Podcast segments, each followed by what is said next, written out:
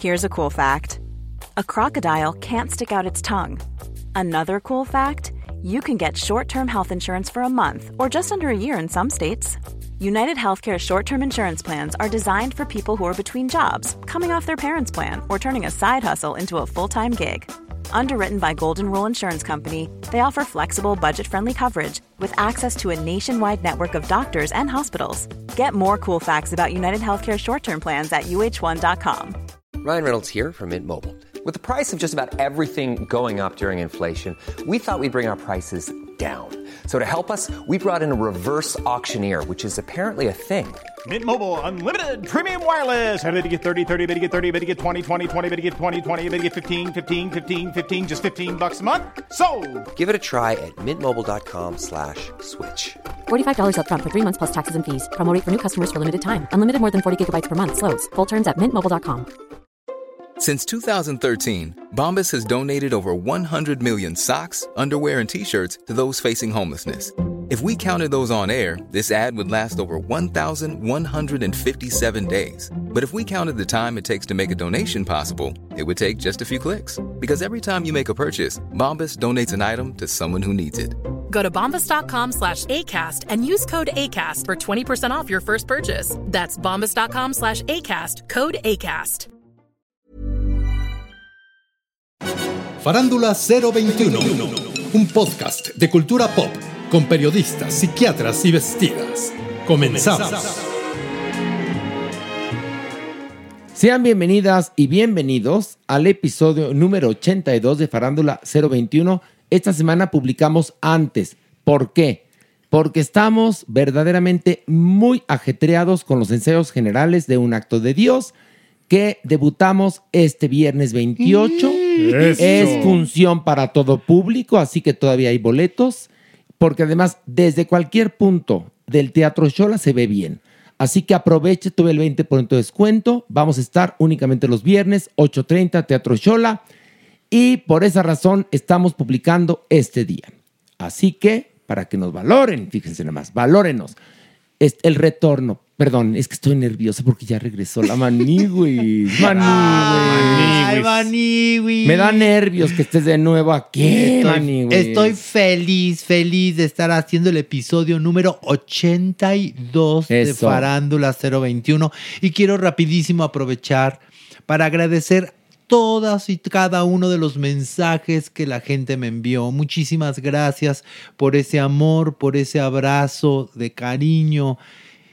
Ay, que es en verdad un proceso muy difícil, pero aquí estoy muy contento con mi familia también que, que elegí, que son ustedes. Y quiero públicamente agradecer primero a Horacio Villalobos y a todos mis compañeros, de verdad, porque se han portado conmigo increíbles, con una generosidad y una comprensión inigualable. Muchísimas gracias. Ay, Maniwis, te Yo queremos, te queremos, te queremos, te queremos. Está, bueno, no está. Les voy a decir quién no está. ¿Quién? ¿quién será? Pilar. Porque está montando. Pero qué no, raro. a ver, no, no, no. Por primera vez no está montando a un ser humano. Ah, está ¿no? montando luces. Ah, bueno. Está Sí. montando luces. Ahí sí nos consta. Sí, nos consta. Y la montada de luces en un espectáculo es cosa seria. Uf, que sí, ¿no? Y toma mucho tiempo, porque hay que programar una consola y Pilar quiere hacer un nuevo diseño de luces para un acto de Dios que ya verán el viernes. Entonces, está montando, pero por primera vez no es por únicamente su placer, sino por el placer de vosotros, nuestro público. ¿Qué tal de bonito? Pero está aquí el cuerpo. Eso. Porque el cuerpo lo, Lo sabe, sabe, lo lo sabe. sabe. Sí, va a estar aquí el cuerpo porque vamos a abrir, ahora les digo cómo. Pero bueno, Alejandro Broff, Aquí estoy presente. oye, ¿tienes el statement de Madonna? Sí, claro. Es... A ver, lételo porque vamos a abrir con eso, que es bien interesante, lo que escribió Madonna en sus redes sociales. Y esto es por adelantarse. Ma- Madonna se adelantó a su momento. Totalmente. Y bueno, la gente que se adelanta a su momento abre caminos para otras personas que venimos después. ¿Qué publicó Madonna en sus redes sociales? El- ella dice, hace 30 años publiqué un libro llamado Sex, que incluía fotos de hombres besando a otros hombres, mujeres besando a mujeres y yo misma besando a todo el mundo. En él también escribí sobre mis fantasías sexuales y compartí mi punto de vista sobre la sexualidad de forma irónica. Me pasé los años eh, siguientes siguiendo. Me pasé los años siguientes siendo entrevistada por gente estrecha de miras que intentaba avergonzarme por empoderarme como mujer. Me llamaron puta, bruja, hereje y diabólica. Ahora, Cardi B canta sobre su coño. Kim Kardashian puede aparecer en cualquier portada enseñando el culo y Miley Cyrus puede correrse como una bola de demolición. De nada, perras. Muy bien, Sí. Madonna. Un aplauso Sí. para Madonna. Bravo. Porque ¿qué creen? Madonna lo sabe, lo, Lo sabe. y nosotros estamos transmitiendo desde dónde? La condesa. ¿Dónde Una, la verga? espérense. Una, dos, tres. ¿Dónde Desde la. Espérate. Digo, para que la intro sea bonita. Claro. Entonces yo digo así, como, como así ligeramente. Porque estamos transmitiendo desde la condesa.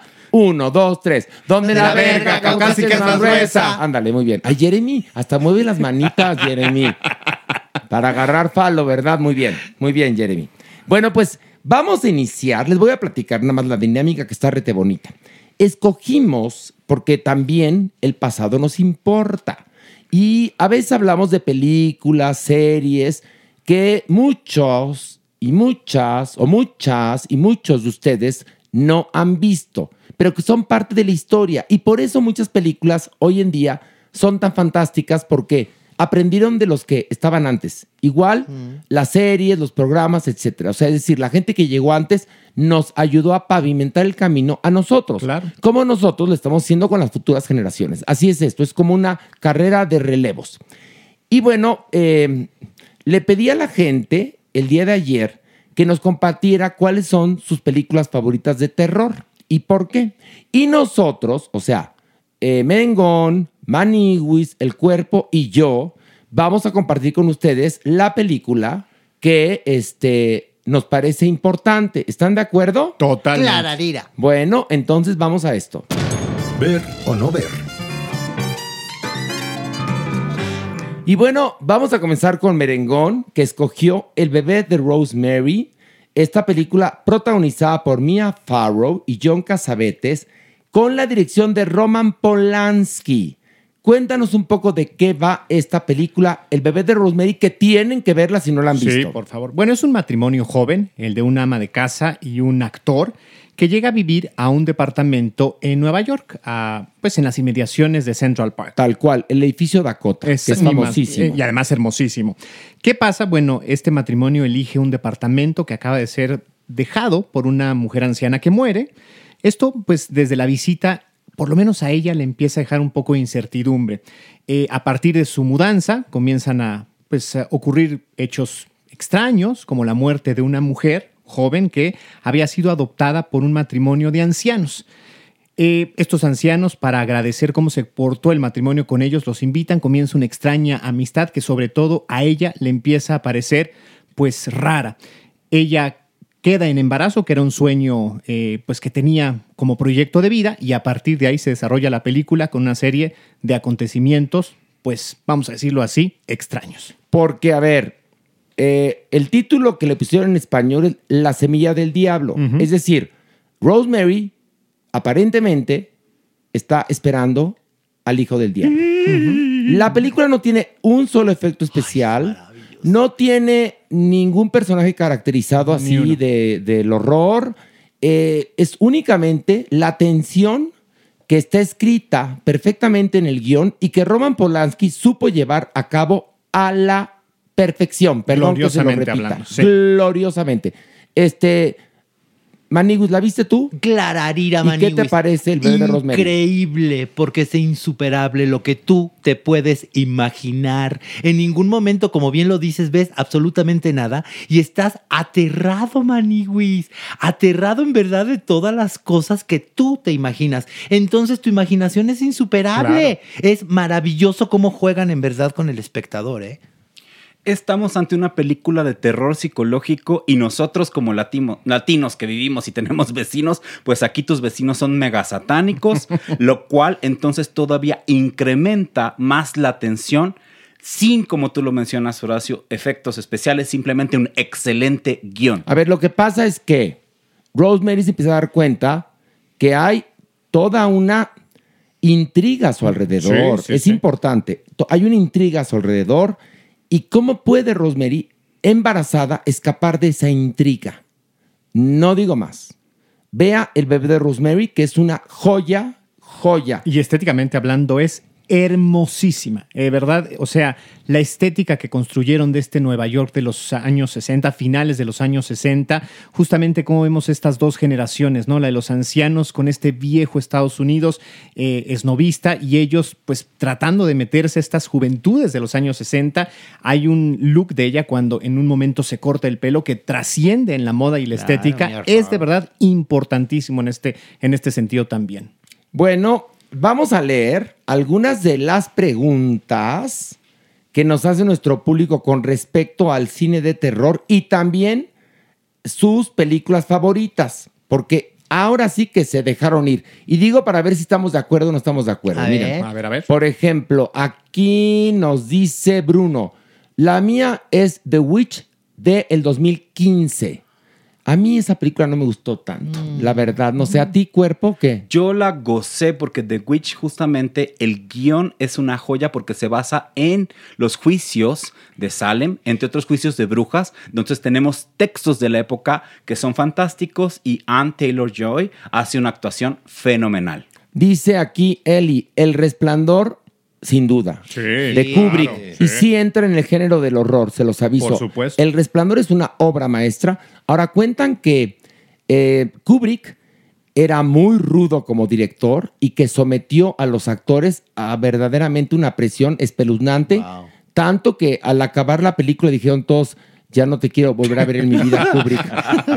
en serio. Pero ¿eh? qué joya salió. Julio, Julio César González, para mí la profecía, es que la profecía es genial. Sobre todo la primera, ¿no? La 1 y la 2 me parecen Sí, la uno y la buenísimas. dos, sí, que habla también sobre el hijo del diablo. Ah, es igual. posterior a El bebé, de, Rosemary.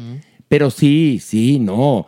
La primer eh, profecía con Lee Remick y Gregory Peck. Imagínense, Gregory Peck, uno de los grandes actores. Luego, por ejemplo, aquí nos comenta, a ver, dice Laura Márquez, El Exorcista. Bueno, pues es la película que yo escogí, El Exorcista, y les voy a, platicar de qué trata. Es la historia de una actriz que vive en Boston, eh, personificada por Ellen Burstyn, cuya hija, Regan, empieza a portarse de una manera extraña. Ella es atea, este, la actriz que interpreta a Ellen Burstyn, y no cree pues en los fenómenos paranormales. Entonces empieza primero a oír ruidos en su casa. Y entonces cree que hay ratas. Y luego se empiezan a mover objetos, la niña comienza a comportarse de una manera muy rara y la somete a todas las terapias, va a todos los hospitales, hasta que ya está tan desesperada que acude a un sacerdote. Y bueno, resulta que esta niña ha sido poseída por el diablo y entonces hay que practicarle un exorcismo. El elenco es una genialidad. Ellen Burstyn, como ya lo dije, Max von Sydow, que era muy joven en ese momento y hace a un padre anciano, eh, y obviamente Linda Blair, que recibe una nominación al Oscar como mejor actriz. A pesar de que ha transcurrido mucho tiempo de que se filmó y se estrenó esta película, sigue siendo impactante. Te- yo la he visto como 10 veces y las 10 veces me he aterrorizado.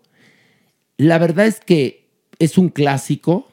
Creo que el tiempo no le pasó. Quizás en una secuencia un poquitito. Cuando la niña voltea la cabeza, hay notas que es, un- que es una muñeca, obviamente, pero fuera de eso, la película es genial. Además, es una de las pioneras del género gore. Es una maravilla El Exorcista, porque además, si la puede ver, tiene escenas que sacaron antes de su estreno y que después incluyeron en el filme. Es uno, creo que para mí es la película de terror. No sé qué pienses tú, Mere. A mí también me encanta, creo que lo que dices es una película que a pesar del paso del tiempo puedes ver y, la disfrutas por igual y te, te causa igualmente este miedo. Eh, vuelvo yo también a lo que me gusta mucho, la estética. Curiosamente, tú decías, ¿no? Aparentemente el argumento dice que corre en Boston y no, se filmó en, en la ciudad de Washington. Y si ustedes visitan el pueblo de Georgetown, pueden ver en estas escalinatas que tú las visitas y te transmite esa sensación de miedo y de zozobra, hoy consideradas, por, cier- eh, por cierto, un eh, punto turístico en la capital Ah, de Estados entonces, Unidos. pero Es- ajá, entonces la no- casa- no sea, la cagué yo, no, ¿verdad? no, no, Porque no. dije, No, he visto tantas veces. No, no, no. Ah. Evidentemente, sí, el argumento dice que es Boston, pero se filmó en Washington en una casa en el, en el barrio de Georgetown. Tú la visitas y de verdad es impresionante, emocionante estar ahí. Y han hecho segunda parte, tercera parte, precuela, ninguna funciona. Cualquier película que habla sobre un exorcismo, de alguna manera se está apoyando en esta y ninguna otra lo ha logrado como el exorcista. Ni el exorcismo de Emily Rose, ni esa, ¿eh? Bueno, aquí nos comenta Chuck Lentejas, dice El Espinazo del Diablo de Guillermo del Toro. No, a mí la verdad es que esa película no me dio nada de miedo. tampoco, no. No, a ti, Jeremy, No. ni la viste, no te No, hagas. no, sí la vi, Ah, es una, una película a que mí no me gusta. A mí tampoco una me escuela, gusta. Nada. pero tiene la mejor definición de fantasma que he escuchado. Un fantasma es como una mosca atrapada en ámbar. Es algo que se va a repetir, repetir y repetir. Bueno, pero por eso no me la vuelvo a chutar la pinche película, ¿eh? Dice Ab Siniestro, una de las películas con unas escenas súper fuertes sobre muertes de familias a manos de unos hijos por el embrujo de un espíritu maligno. Todo grabado en cintas con Ethan Hawke como el escritor protagonista de la película, el sonido, la imitación, etcétera. ¿Saben qué pasa? Que luego ya hacen, bueno, hay otro género que comenzó con Viernes 13 y con Halloween, que es este cine que nace como clase B y que poco a poco, por el éxito, se va convirtiendo en un cine de gran dimensión. Sí, sí. Pero Halloween y Viernes 13, igual que My Bloody Valentine, que es este cine muy explícito, muy gore, empieza como cine de bajo presupuesto. Bueno, actualmente está la más reciente película de la franquicia de Halloween, Halloween, sí. que ya es absurdo porque a Jamie Lee Curtis, al personaje que empieza siendo la niñera que, que, que quiere matar este, el coco, porque es el coco, el, el- el malo, eh, ya en eh, Halloween 20 años después la mata y luego ya Ah, sí, volvió. Sí, revivió, Sí, o sea, ya da igual, la 1 es buenísima, ¿eh? La 1 es buenísima. Dice Puki Rodríguez, mi favorita es It con Tim Curry. Bueno, ahora LeCorp también tiene su gusto cinematográfico y escogió, ¿por qué escogiste esta película? Cuéntanos, por favor, ¿cómo se llama? Bueno, Hereditary. En español es El legado del diablo. Es cine de terror psicológico bien mala onda. Es la primera película de Ari Aster. Sí. Sale la gran actriz, y aquí se la rifa Tony Collette, Gabriel Byrne, Millie Shapiro y Alex Wolf. Ok. Imagínate, Horacio, que tu abuelita, que es la matriarca de la familia, te hereda una casa. Muere. Ella ya está bien muerta. Ok. Y entonces a tu hermanita le empiezan a pasar cosas muy feas y de pronto, mi querido Horacio, a ti te toca toda una cuestión satanísima. El director hace una gran investigación sobre demonología y nos presenta una visión totalmente diferente sobre esto. Terror puro. El final es fantástico. Véanla, por favor. Ya la vieron ustedes, yo ya la vi. La, la analizamos Yo en, en Parándula 40, por supuesto. Yo no me acuerdo de A mí es una película, bueno, a Jeremy le impactó. Es que te van impactando de acuerdo a tu generación. Y al momento que estás viviendo también un poco. A ver, la Manu esco- escogió, ¿cuál escogiste tú? Ay, mami, Luis, Clararira que Chucky, el muñeco diabólico. Pero ¿cuál? La uno. Clararira la Ah. uno. La uno, mami, Luis. Porque si la. A ver, cuenta de qué va, ¿verdad? Tu va. sinopsis. Ahí Bonita. te va, Una ay, sinopsis gay de terror bonita, va, por favor. Andy, un chamaquito que va a cumplir años, chamaquito muy pedinche, Sí. que él está obsesionado por el juguete de moda. Se lo pide a su mamá, la mamá no tiene tanto dinero para comprarle el pinche muñequito, Ajá. que es un pelirrojo cabezón que Sí. usa Peto, ¿no? Sí. Sí, que trae una especie de overol. Ajá, de overol. Sí, porque peto nada más no, overol. Overol. Sí. Y entonces la mamá consigue uno de estos muñecos en el mercado negro. Ay. Ya ves, por andar comprando piratería. Exacto. Pero resulta que este muñeco estaba precisamente en la juguetería en donde se fue a refugiar un asesino en serie. Que en el momento que lo están persiguiendo a Aniguis y le dan un balazo para matarlo, él que se echa sus conocimientos de vudú Sí. y traspasa su espíritu al muñeco. Ándale. En donde el muñeco empieza a cobrar vida. Y se empieza a partir la maraca a todo el que se le ponga enfrente. Sí. Una cosa increíble. De mucho susto. Porque si te da mucho susto el Chucky. No, sí, el Chucky, eh, la verdad es que, híjole, está re bien hecho el muñequito. Yo, a ver, yo no, he- no he vuelto a ver la película desde hace mil años. Mira, lo que- ¿Cómo se ve Chucky si lo ves ahora? La uno, ¿cómo se ve? Es lo que muy, te iba a muy decir. pinche.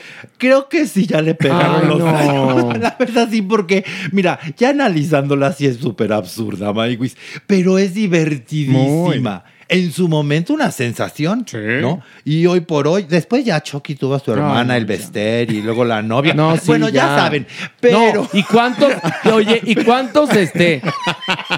Espérate, ¿cuántos apodos del Chucky no existen en México? Usted que nos está Uh. escuchando, ¿verdad? Usted tenía a su compañero en la secundaria que era el Chucky. Sí, pero además no Chucky, Chucky, No, el el Chucky. Chucky. Sí, cu- ¿cuántos, cuántos mexicanos fueron bautizados por tener el look parecido? Hoy por hoy, ahí se ve la generación cuando ves a los niñitos que los papás los disfrazan de Chucky. Exactamente, ¿qué quiere decir el cuerpo? Pero resulta que hay una serie que va en su segunda temporada donde Chucky regresa y es y A proteger ver. a, los LGBT. Va- va- vamos a ver la- esa serie. Ay, Chucky es defensor de la diversidad. Mata a todos los bullies, así se los digo. Ya lo demás vean Ándale. ustedes. Pero ya creo que ahí va en contra de Pues la sí, naturaleza del de- propio personaje. Sí, porque Clararira. Chucky no es piadoso, mi Jeremy. Tú ya son mamadas lo que nos sí, cuentas sí. tú. Citlali Uribe dice, El sexto sentido. Es una gran película, pero ¿sabes qué pasa con el sexto sentido? Que el final es tan contundente que si ya te lo sabes, no la vuelves a ver. Sí, ya. a mí me gusta exacto. mucho. Sí, pero bien lo dice Horacio. Sí, eso lo sí ves es para verla una, Una vez, vez, porque la segunda ya sabes Ya el final y se pierde todo el encanto. Aquí dice Oscar Dávila, dice El Exorcista, Scream, la Caray, primera. mira. Ah, mira, la, la que, tú- las que escogiste tú, Jeremy, también. La herencia. Pues está buenísima. Mira, mira, muy bien. Y luego les recomiendo ampliamente Anything for Jackson. Esa sí no la he visto. Y luego dice, hay unas más underground, como Examen Final, que es coreana, que es- los, los coreanos, ¿Qué qué cosa? buen cine de Claro, horror bueno, hacen. Y bueno, nombra otras más. Dice aquí Memo Rupit, no manches Frida 2. Pues sí, De gran terror, de gran terror. Esa representa el horror del cine mexicano. No te da horror. Te da horror cuando ya sales del cine y dices, pagué por ver esta mierda. Se la podría meter por el culo quienes la produjeron, ¿verdad? Luego este, dice, mira, Oscar dice, apenas vi el bebé de Rosemary y me quedé helado. No sé si funcionaría una adaptación hoy en día. Yo creo que sí. Sí, yo creo que es una película que sí se podría volver a Por hacer. supuesto, Sí. porque además con las redes sociales peor tantito, Claro. ¿eh? Porque más el asunto es que sí, esa historia Sí, esa funciona. sí funcionaría sin Igual problema. el exorcista, ¿eh? Yo creo que también funcionaría, ¿eh? Mira, de vuelta, Rafael Ávila coincide con, con el cuerpo. En verdad. Fíjate, tu Mira. película. Es que es puro terror psicológico. Diferente, pero, pero terror. Mira, aquí dice eh, Christopher Alonso, Veneno para las Hadas. Híjole, discrepo contigo. Veneno para las Hadas me parece, es una película mexicana con Ana Patricia Rojo de niña. Y no, no acaba por, por cuajar. Yo no recuerdo ninguna película nacional de este género que a mí me haya impactado. No es malinchismo. ¿Qué? No, no me vas a decir que no te impactó Vacaciones del Terror con Pedrito Fernández. Ay, sí, perdóname, papá. La muñeca es de terror, Horacio. Pero las actuaciones están peor de terror. Pero no hablo de ese terror, Jeremy. Mira, aquí dice, este, Mauo Nefasto, las películas de terror de Carlos Enrique Taboada, que ju- son justamente las, las, las mejorcitas que hay en la historia del cine. El pero- libro de piedra con Marga López no me van a decir que no es fantástica. Ay, no sé. No, no, no hay. ¿Por qué no la escogiste? Ah, ¿verdad? ¿No que te gustó tanto? ¿Macario la considerarían de, de no, este género? No, no, no, Macario es fantasía. Fantasía, ok. Ay, bueno, también tú. No, bueno, por eso es pregunta genuina. Yo, o sea. Pero Mere, tú eres, tú eres líder de opinión. ¿Cómo preguntas ahí, eso, pues ahí, Mere? pues ahí o sea, ya al rato vas a decir, este. Ay, eh, danzón es de terror, pues no, como agua para chocolate, pues no, merengón, ¿qué te decimos? No, pues ya con eso, este, ¿sabes cuál podría ser de terror? Nosotros los pobres Ah, no, y la de ustedes los ricos son de terror, pero eso pertenece como al neorrealismo mexicano, porque es una respuesta al neorrealismo italiano. Sí, sí. ¿Ves, Mere? Luego, por ejemplo, ay, mira, Cristina, más negro que la noche, la versión de Claudia Islas. Es horrible esa. Claudia Islas. Que era Claudia Islas, era Elena Rojo, Lucía, Lucía Méndez. Este, ¿eh? Eran las principales y Susana Dos Amantes, eran las cuatro amigas que son unas chicas que van a vivir a la casa de una de ellas, digámoslo, o ella las invita a vivir, y hay un gato negro que es cabrón y una señora mayor que es muy cabrona en la casa. Pero el gato negro se ve de peluche. O sea, el Salem que salía en Sa- Las aventuras de Sabrina, Ay, la bruja maravilla. adolescente, es verdaderamente una obra de arte junto al gato que utilizan en Más Negro que la Noche, que se ve de peluche chafísima. Ay, no, pues, pues, O sea- oye, el de Sabrina era un animatronic maravilloso. También muy pinche. Pero, pero también, oye, no, pero estaban bellísimas, estaban en su No, momento. eran preciosas. Y fue un éxito, ¿eh? La peor película que yo he visto en mi vida de cualquier género ha sido una de terror mexicana, Archivo 253. No tienen idea de salirse del cine. Porque, ¿Pero quién salía No, o no, cómo? no, no, no tengo ni idea, no me acuerdo ni del reparto. O sea, Malísimo. nada más te pasaste a fregar la película y ni siquiera dices No, el a ver. eres cabrón, ah, bueno, ahorita buscamos el. No, no, Ay, no, no, mira. no es- Me acuerdo que era supuestamente una especie como de construcción abandonada, con- en, en- en tonos verdosos, la estética. Sí. Malísima.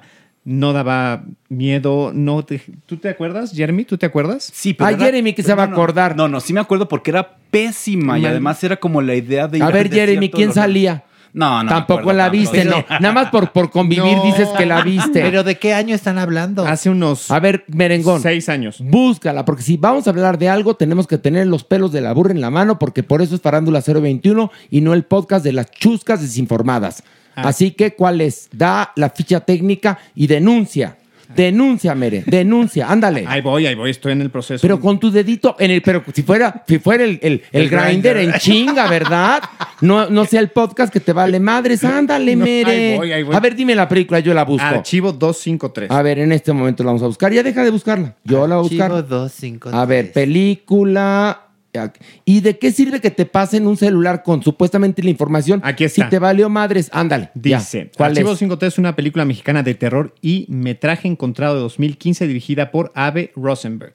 Protagonizada por Michael Chovet, Ana Chetti, Mario Ana, será, Escalante. a ver, será Choquetti. Ana Choquetti. No, no, no. Ana Chetti. A ver, déjame ver. Mario Escalante y Juan Luis Tobar.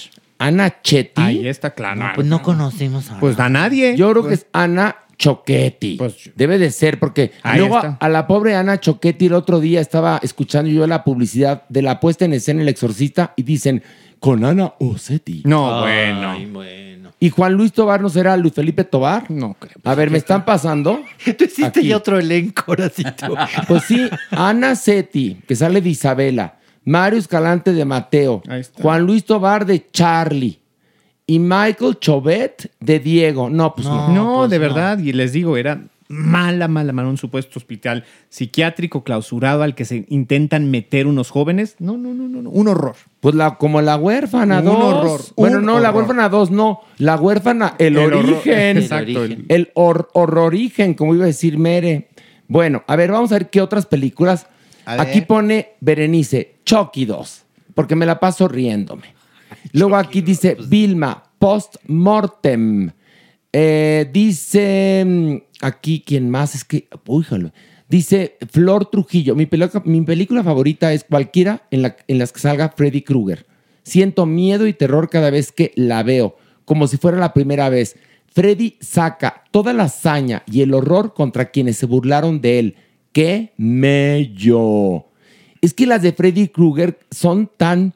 Es decir, como el personaje siempre está. Sí.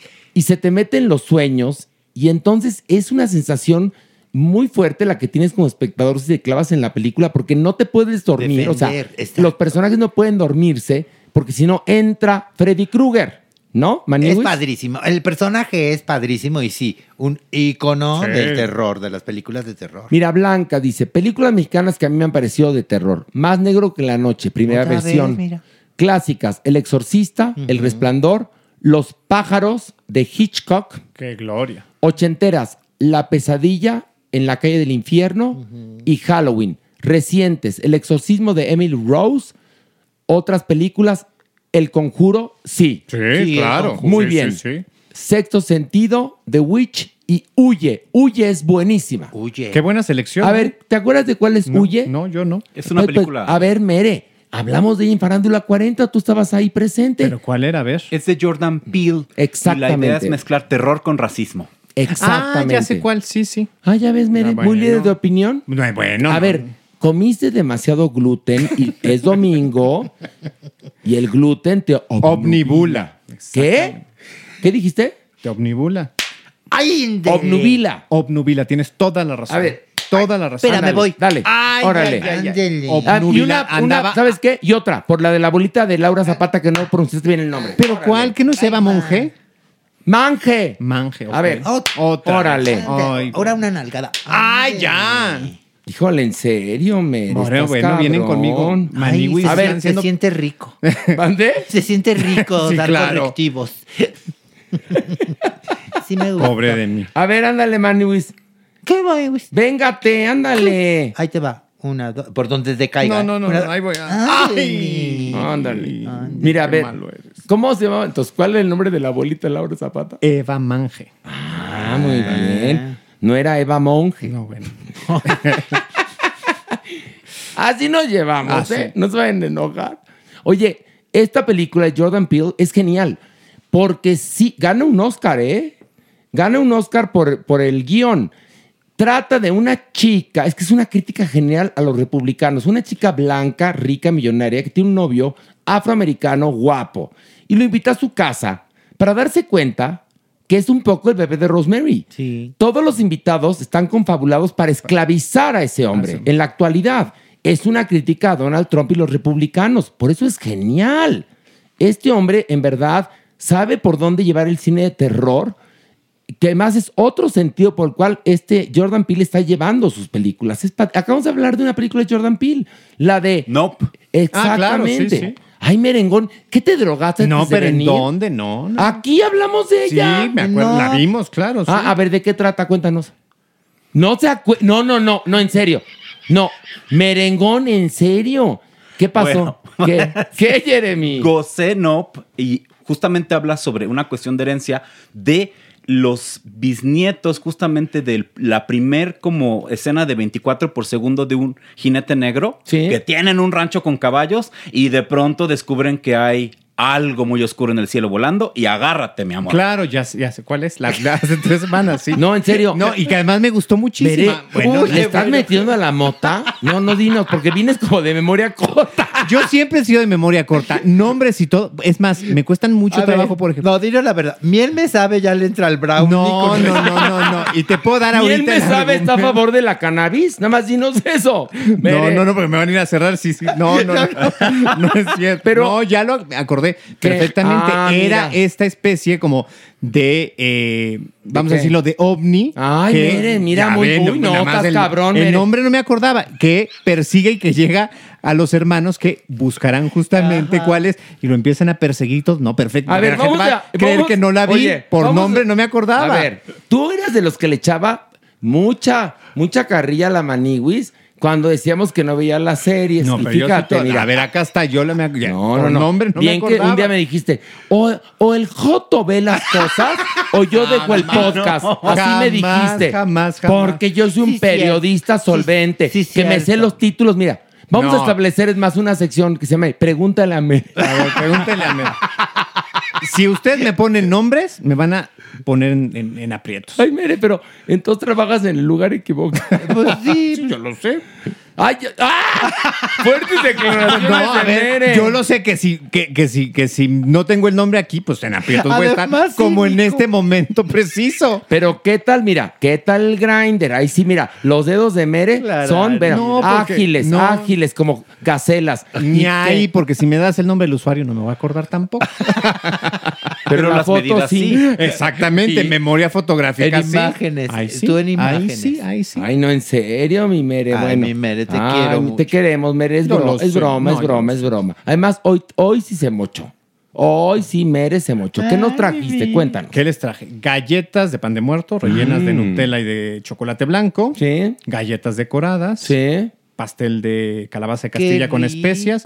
Y pastel de pretzel, que se los prometí la semana pasada. Mira, no, y trajo unas Cumplí. galletus, unas galletus que probablemente sean las que vendamos en el teatro, que son galletas temáticas de un acto de Dios. Ay, qué padre. Fíjate. A mí la última vez me dio una canelita. Ay, no es cierto. Sí, Hay no. toda una dedicada a ti. ¿Sabes qué me dijo? Ya te voy a. Te- ni modo, no quiero amarrar navajas, pero me dijo: La verdad es que luego no quiero traer aquí pan, porque los paladares de los de Farándula 021, pues con una galleta María se conforman. Así me dijo. Ay, la Jamás. Me dijo, y la manigüis, qué exigente. Si con galletas de animalitos sabe conformar, así me dijo, ¿eh? Sí, nada más no, te digo. No, ¿eh? sí te la creo, sí, Sí te me lo creo. crees, ¿verdad? Clararina. Ahora. Que yo Y, pudiese bueno, y de probar Jeremy, algo. Y de. Jeremy no sé lo que me dijo, Bueno. ni lo voy a repetir porque se ofende. No, pero si yo pudiese probar algo, si Jeremy llega y arrasa. Nunca deja nada. Y dijo, y luego Jeremy, que tiene apetito insaciable, ah, ya le voy a tener los muertos. Yo dije, ¿cómo que los muertos? Sí, lo que se nos cae del piso. Bien que igual se lo traga. Ni lo, ni lo degusta. Así me dijo, ¿eh? Total, si le sale un jamás, pelo, ya estará jamás. acostumbrado. Ya, Jamás, jamás. Dice, es más, a veces ya estaba, se puso a pedir, por eso empezó a confesar. Ay, pinche Me dijo, a veces ya sabes qué hago. En lugar de traer cuadras de miel me sabe, hay cerca de mi miel me sabe está el Mac. Me voy al basurero, saco lo que sobre y les digo a ustedes, miren, aquí les traje cuadras de miel me sabe. Así me dijo, ¿eh? Qué Mere. Qué ojete, no, Mere, en serio. No. en serio. Pobre Mere. de mí hoy. Y mi pobre, ¿qué? Jeremy ya lo tuvimos que mandar a desparasitar porque. Ay, ¿Qué? pero, pero fue un problemón. Un problema. Llega- llegamos al hospital y no lo querían ingresar en maternidad. A huevo. Y dijimos, no, no está embarazado. Solo- son Solo- parásitos. Son parásitos. Esto es con el veterinario. No, nos negaron el servicio y acabamos en mascota. Ahí me lo atendieron Sí, a mi cierto. Jeremy. Pero ya te sientes bien, ¿verdad? Sí, ya no estoy tripón, ¿sabes? Ya. Ya, muy bien. Bueno, vamos a una pausa y regresamos con este programa de terror. Por lo menos para Mengo. Ay, qué cosa. Que hay que, que ahora resulta tú la víctima de aquí. No, de rey sabroso. Rey sabroso, sí, después de las maldades que le has hecho a los compañeros, que ahora sí, ya, mi boca no es bodega, tuve que soltar la verdad, fíjense, para que no crean que todo es miel sobre hojuelas en este podcast. También tenemos nuestras tragedias. Y Pilar estará montando luces en verdad. No, yo creo que ya aprovechó para hacer otra cosa. Ya está hora. Sí. Ya está hora. ya, ¿Qué? ya. Pues ya es tarde. ¿Tú ¿Qué? crees? Un- uno que otro toque sin han de estar dando. Uno que otro técnico te ha de haber dado ahí. Bueno, ya veremos, porque lo que sí es que sabremos por la leyenda escrita en la pared, ¿no? Bueno, vamos a una pausa, volvemos.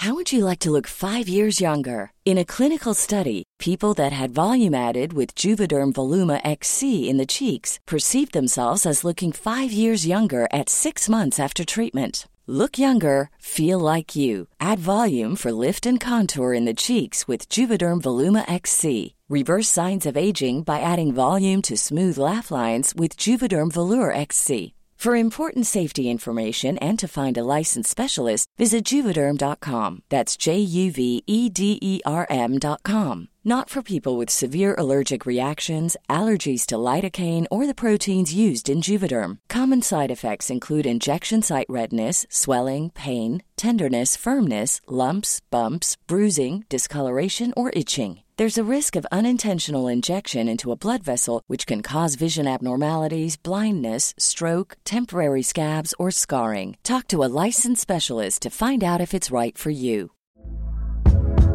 Hey there, it's Michelle Norris. I'm host of a podcast called Your Mama's Kitchen. When I travel, I'm usually looking for a way to find a taste of home when I'm not at home. And one of the things I love to do when I am at home is entertain. And Airbnb allows me to do that. When I was in California recently, I rented a house that had a great kitchen. And when we were sitting around the table, we're all thinking, we're in someone else's house. Someone could be in all of our homes as well. If you have a home, but you're not always at home, you have an Airbnb. Your home might be worth more than you think. Find out how much at airbnb.com/slash host. Millions of people have lost weight with personalized plans from Noom, like Evan, who can't stand salads and still lost 50 pounds. Salads, generally, for most people, are the easy button, right? For me, that wasn't an option. I never really was a salad guy. That's just not who I am. But Noom worked for me. Get your personalized plan today at Noom.com. Real Noom user compensated to provide their story.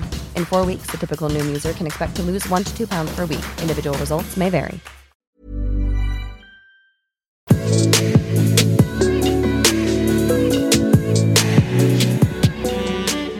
Nuestra adopción responsable.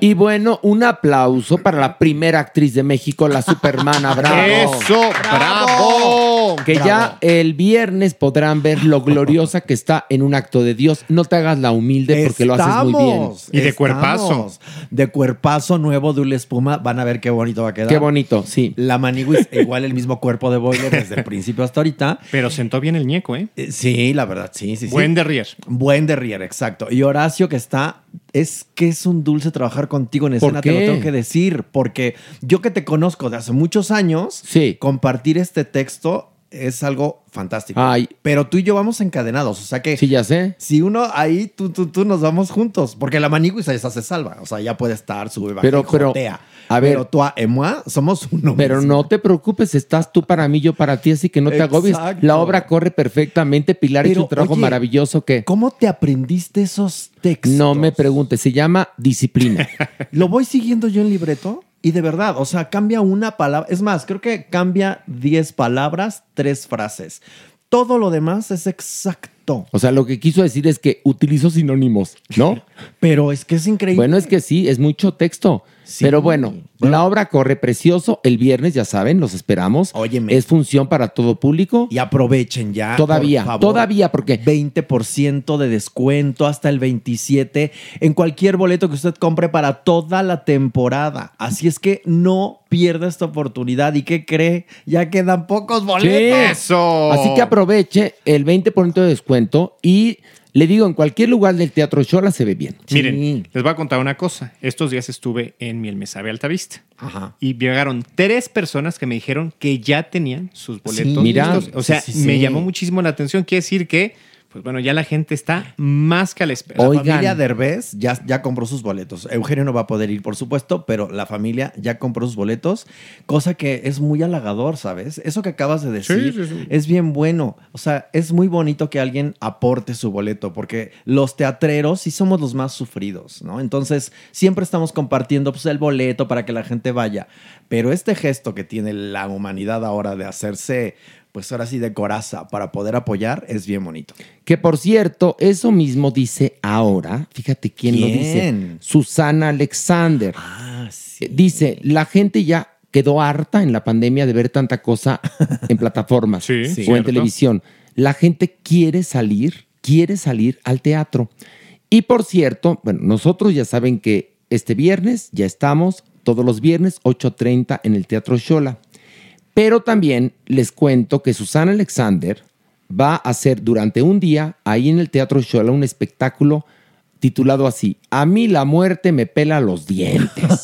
Qué genial. El primero de noviembre, 8 pm, única función, contextos que tienen que ver sobre la vida y la muerte, como solamente Susan Alexander sabe decirlos. Qué cosa. Y bueno, vamos a la adopción responsable. Supermana, ¿a quién tenemos en esta ocasión? Bueno, en esta ocasión tenemos a Thor. Thor es eh, pues un perrito que estuvo en situación de calle, pero además desconocemos qué le pasó. Él vivía debajo de un coche, estaba casi su cuello necrosado. Obviamente fue un rescate el más terrible que ha tenido salvando huellitas peludas, pero finalmente se logró. De tal suerte que hoy Thor es un macho, eh, un año aproximadamente, mediano, noble, limpio, obediente, gusta mucho de los paseos. Ojo, no es tan fácil que socialice. Ya que te tiene confianza, es extremadamente cariñoso y a mí no me quiere. Bueno, A mí mira. no me quiere. Me, me- me ladra y me muerde. Bueno. y, y es una cosa que le digo, Ok, oye, me... entonces digamos que es una adopción especial. Sí. Hay, ahora sí que diferentes temperamentos de perros. Claro. Y el temperamento tiene que ser ad hoc también a la familia adoptante. Sí, exacto. Luego hay perros que son hijos únicos, que nacieron para ser hijos únicos y vienen al caso en familias que quieren tener un perro. Sí. ¿No? Y luego también es importante ver al perrito y, y- y tenerlo ahí, porque yo, honestamente. Es un asunto de química. Yo sí quería. Yo sí tenía el impulso de adoptar a Thor por la situación. Sí. Pues a mí no me quiere. Bueno, no te quiere. ¿Será que, quien que quiera a Thor? a usted seguramente no le parece nuevo este perrito? Ya lo hemos ofrecido y no ha salido. Queremos que salga porque es un perrito que tuvo una historia muy triste y que merece encontrar un hogar donde él haga química. Sí, Eso exactamente. es, química. Y visite salvandohuellitas.com, por favor, para que vea toda la familia que tiene ahí Yasmín, que es maravilloso. Y por supuesto, las adopciones que han estado pues dándose a Claro. través de este programa maravilloso. Gracias, Horacio, por la ayuda. Ay, Superman es tu podcast. No, pero no, no sería lo Es mismo. nuestro podcast. Es nuestro podcast, pero tú Es eres, nuestro, eh, tú eres la piedra y tú eres el alma y tú eres el corazón, la fuerza. Ay, favor que, me genera- haces, Pues, manita. me, la voy a, me la voy a creer. ¿Dónde ¿eh? iba a estar una vestida como yo en un podcast importante y diciendo y Mi vida, teniendo te voy a contar una ¿Sabes? cosa. Tú me has puesto en, lo, en todas Ay, las, no me digas en eso. todas las televisoras. Sí. Yo no conozco una vestida que haya hecho lo que yo he hecho. ¿eh? Bueno, pero a ver, tú te cruzaste en mi camino. Desde que te vi dije, qué talento. Ay, Horacio, y es lo único importante. Y hemos hecho amistad y nos queremos. Y llevamos 25 años de amistad Sí. en las buenas y en las malas. Y, y perdón, yo la única manera que sé eh, para con mis amigos es quererlos. Y si puedo ayudarlos y darles oportunidades, si puedo yo, y así ellos igual a mí. Exacto. ¿No? Acuérdate que todo en esta vida es un toma y daca. Tú me das amor, yo te doy Pero- amor. Tú me das risa, yo te doy risa. Y así. ti. Mañana por mí. Exactamente. Muy bien. Y bueno, pues eh, es domingo, sí, para nosotros Aunque estamos no grabando, crean. aunque usted no lo crea. ¿Por qué estamos grabando en domingo? Lo vuelvo a explicar. Porque la semana va a estar muy, muy apretada por tanto ensayo general. Y no queremos que usted se quede sin su podcast favorito, Parándula 021. Y estamos aquí contra viento, marea, calaveras. No, no, no. Desfiles, Todo. clases de, Y de todo. trampolín y de todo. Exactamente. Pero aquí estamos. Y vamos ahora a esto. La, sección.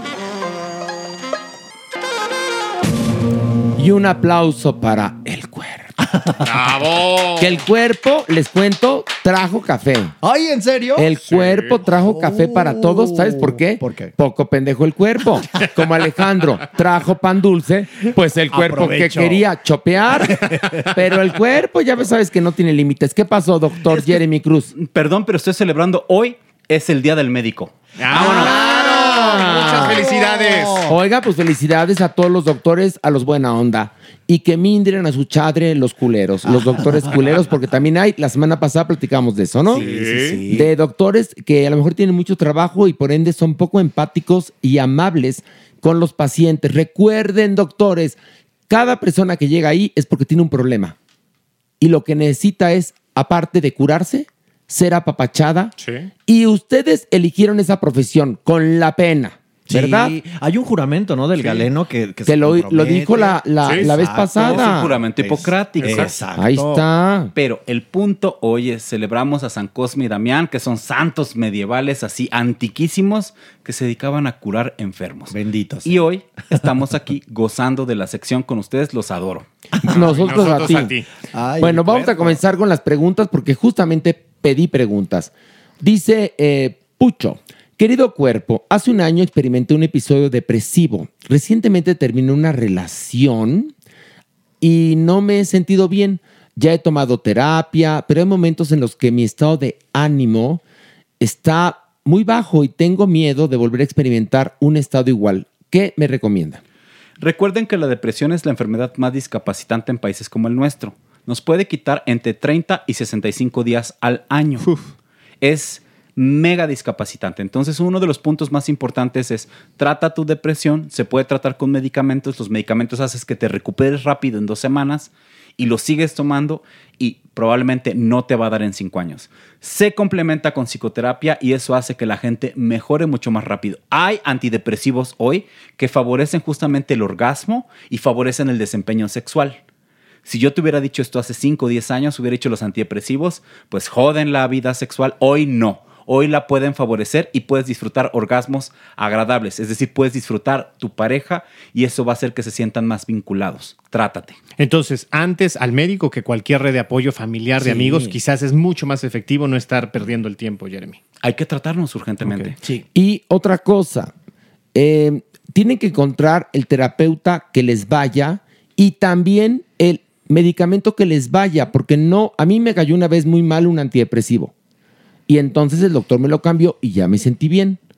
Entonces también es, es eso, ¿no? Y eso no lo puede hacer un doctor hasta que lo, te lo, ahora sí que lo, pruebas. empiezas a, a consumir. Es que cada paciente es un mundo y cada paciente es totalmente diferente al otro, por tanto se tiene que hacer ensayo, prueba, error. Ya ven, eso nos pasa por ser complejos, los seres humanos. no. Mira, Laura Flores este, dice, no tengo pregunta, pero qué emoción que habrá programa mañana. Ah, muy bien. Te adoramos. Otro, mira, Tony López, no tengo preguntas, solo les mando un abrazo y muchas bendiciones, especialmente a mi Barbie de pelo pintado, Mani, Mani, Maniwis. Gracias. Dice Ivonne Ruiz, ¿las pastillas anticonceptivas provocan que baje la libido? No necesariamente depende de cada persona y recuerden que hay diversos tratamientos. Sí. O sea, puede ser un implante, puede ser un DIU, las pastillas anticonceptivas. Y esto va a depender de cada sujeto. Como mencionábamos antes, cada sujeto es un mundo. Algunas pastillas anticon- anticonceptivas en cada persona pueden incluso incrementar la libido y decir, vamos a planchar durísimo. En otras personas va a tener otros efectos secundarios. Entonces, eso se tiene que hablar con tu ginecólogo. Claro. Aquí pregunta Pipo Penice, dice, ¿nos podría hablar de la eyaculación retrógrada? Yo no sabía de esa eyaculación, sabría de la precoz, pero no de la retrógrada. Resulta que esta es una técnica tántrica milenaria, Horacio. Y, y mandas directamente el semen a la vejiga, y es decir, no eyaculas específicamente, lo mandas a otros canales. Tiene que haber como toda una técnica especial para esto. El orgasmo puede ser mucho más placentero, pero requiere de aprendizaje. Apretar muchos músculos, hacer como ejercicios de Kegel, y eso va a favorecer la eyaculación retrógrada. Pero, Pero, no, perdón, Ajá, no hay consecuencias muy graves en el organismo, como por ejemplo una posibilidad de desarrollar cáncer de próstata o, o- o incrementar justamente células cancerígenas. Ninguna, mi querido Alejandro, simplemente es una técnica sexual avanzada. Pero ¿qué pasa si intentas practicarla, la practicas más y lo único que haces es poner todo ese semen que ibas a eyacular en algún lugar que provoca algún problema? Porque yo había oído también eso. Se del- va directo a la vejiga, Horacio. Y Se luego- Absorbe, ok. orinas. Y O sea, no afecta. Y de todas No maneras, afecta. se requiere de alguien que sepa, que te guíe. Es algo importante también aquí de, de- Porque- de- de decirlo. Para esto es una técnica muy compleja que requiere apretar muchos músculos durante el orgasmo y ciertas posiciones sexuales para poder lograrla. Ajá.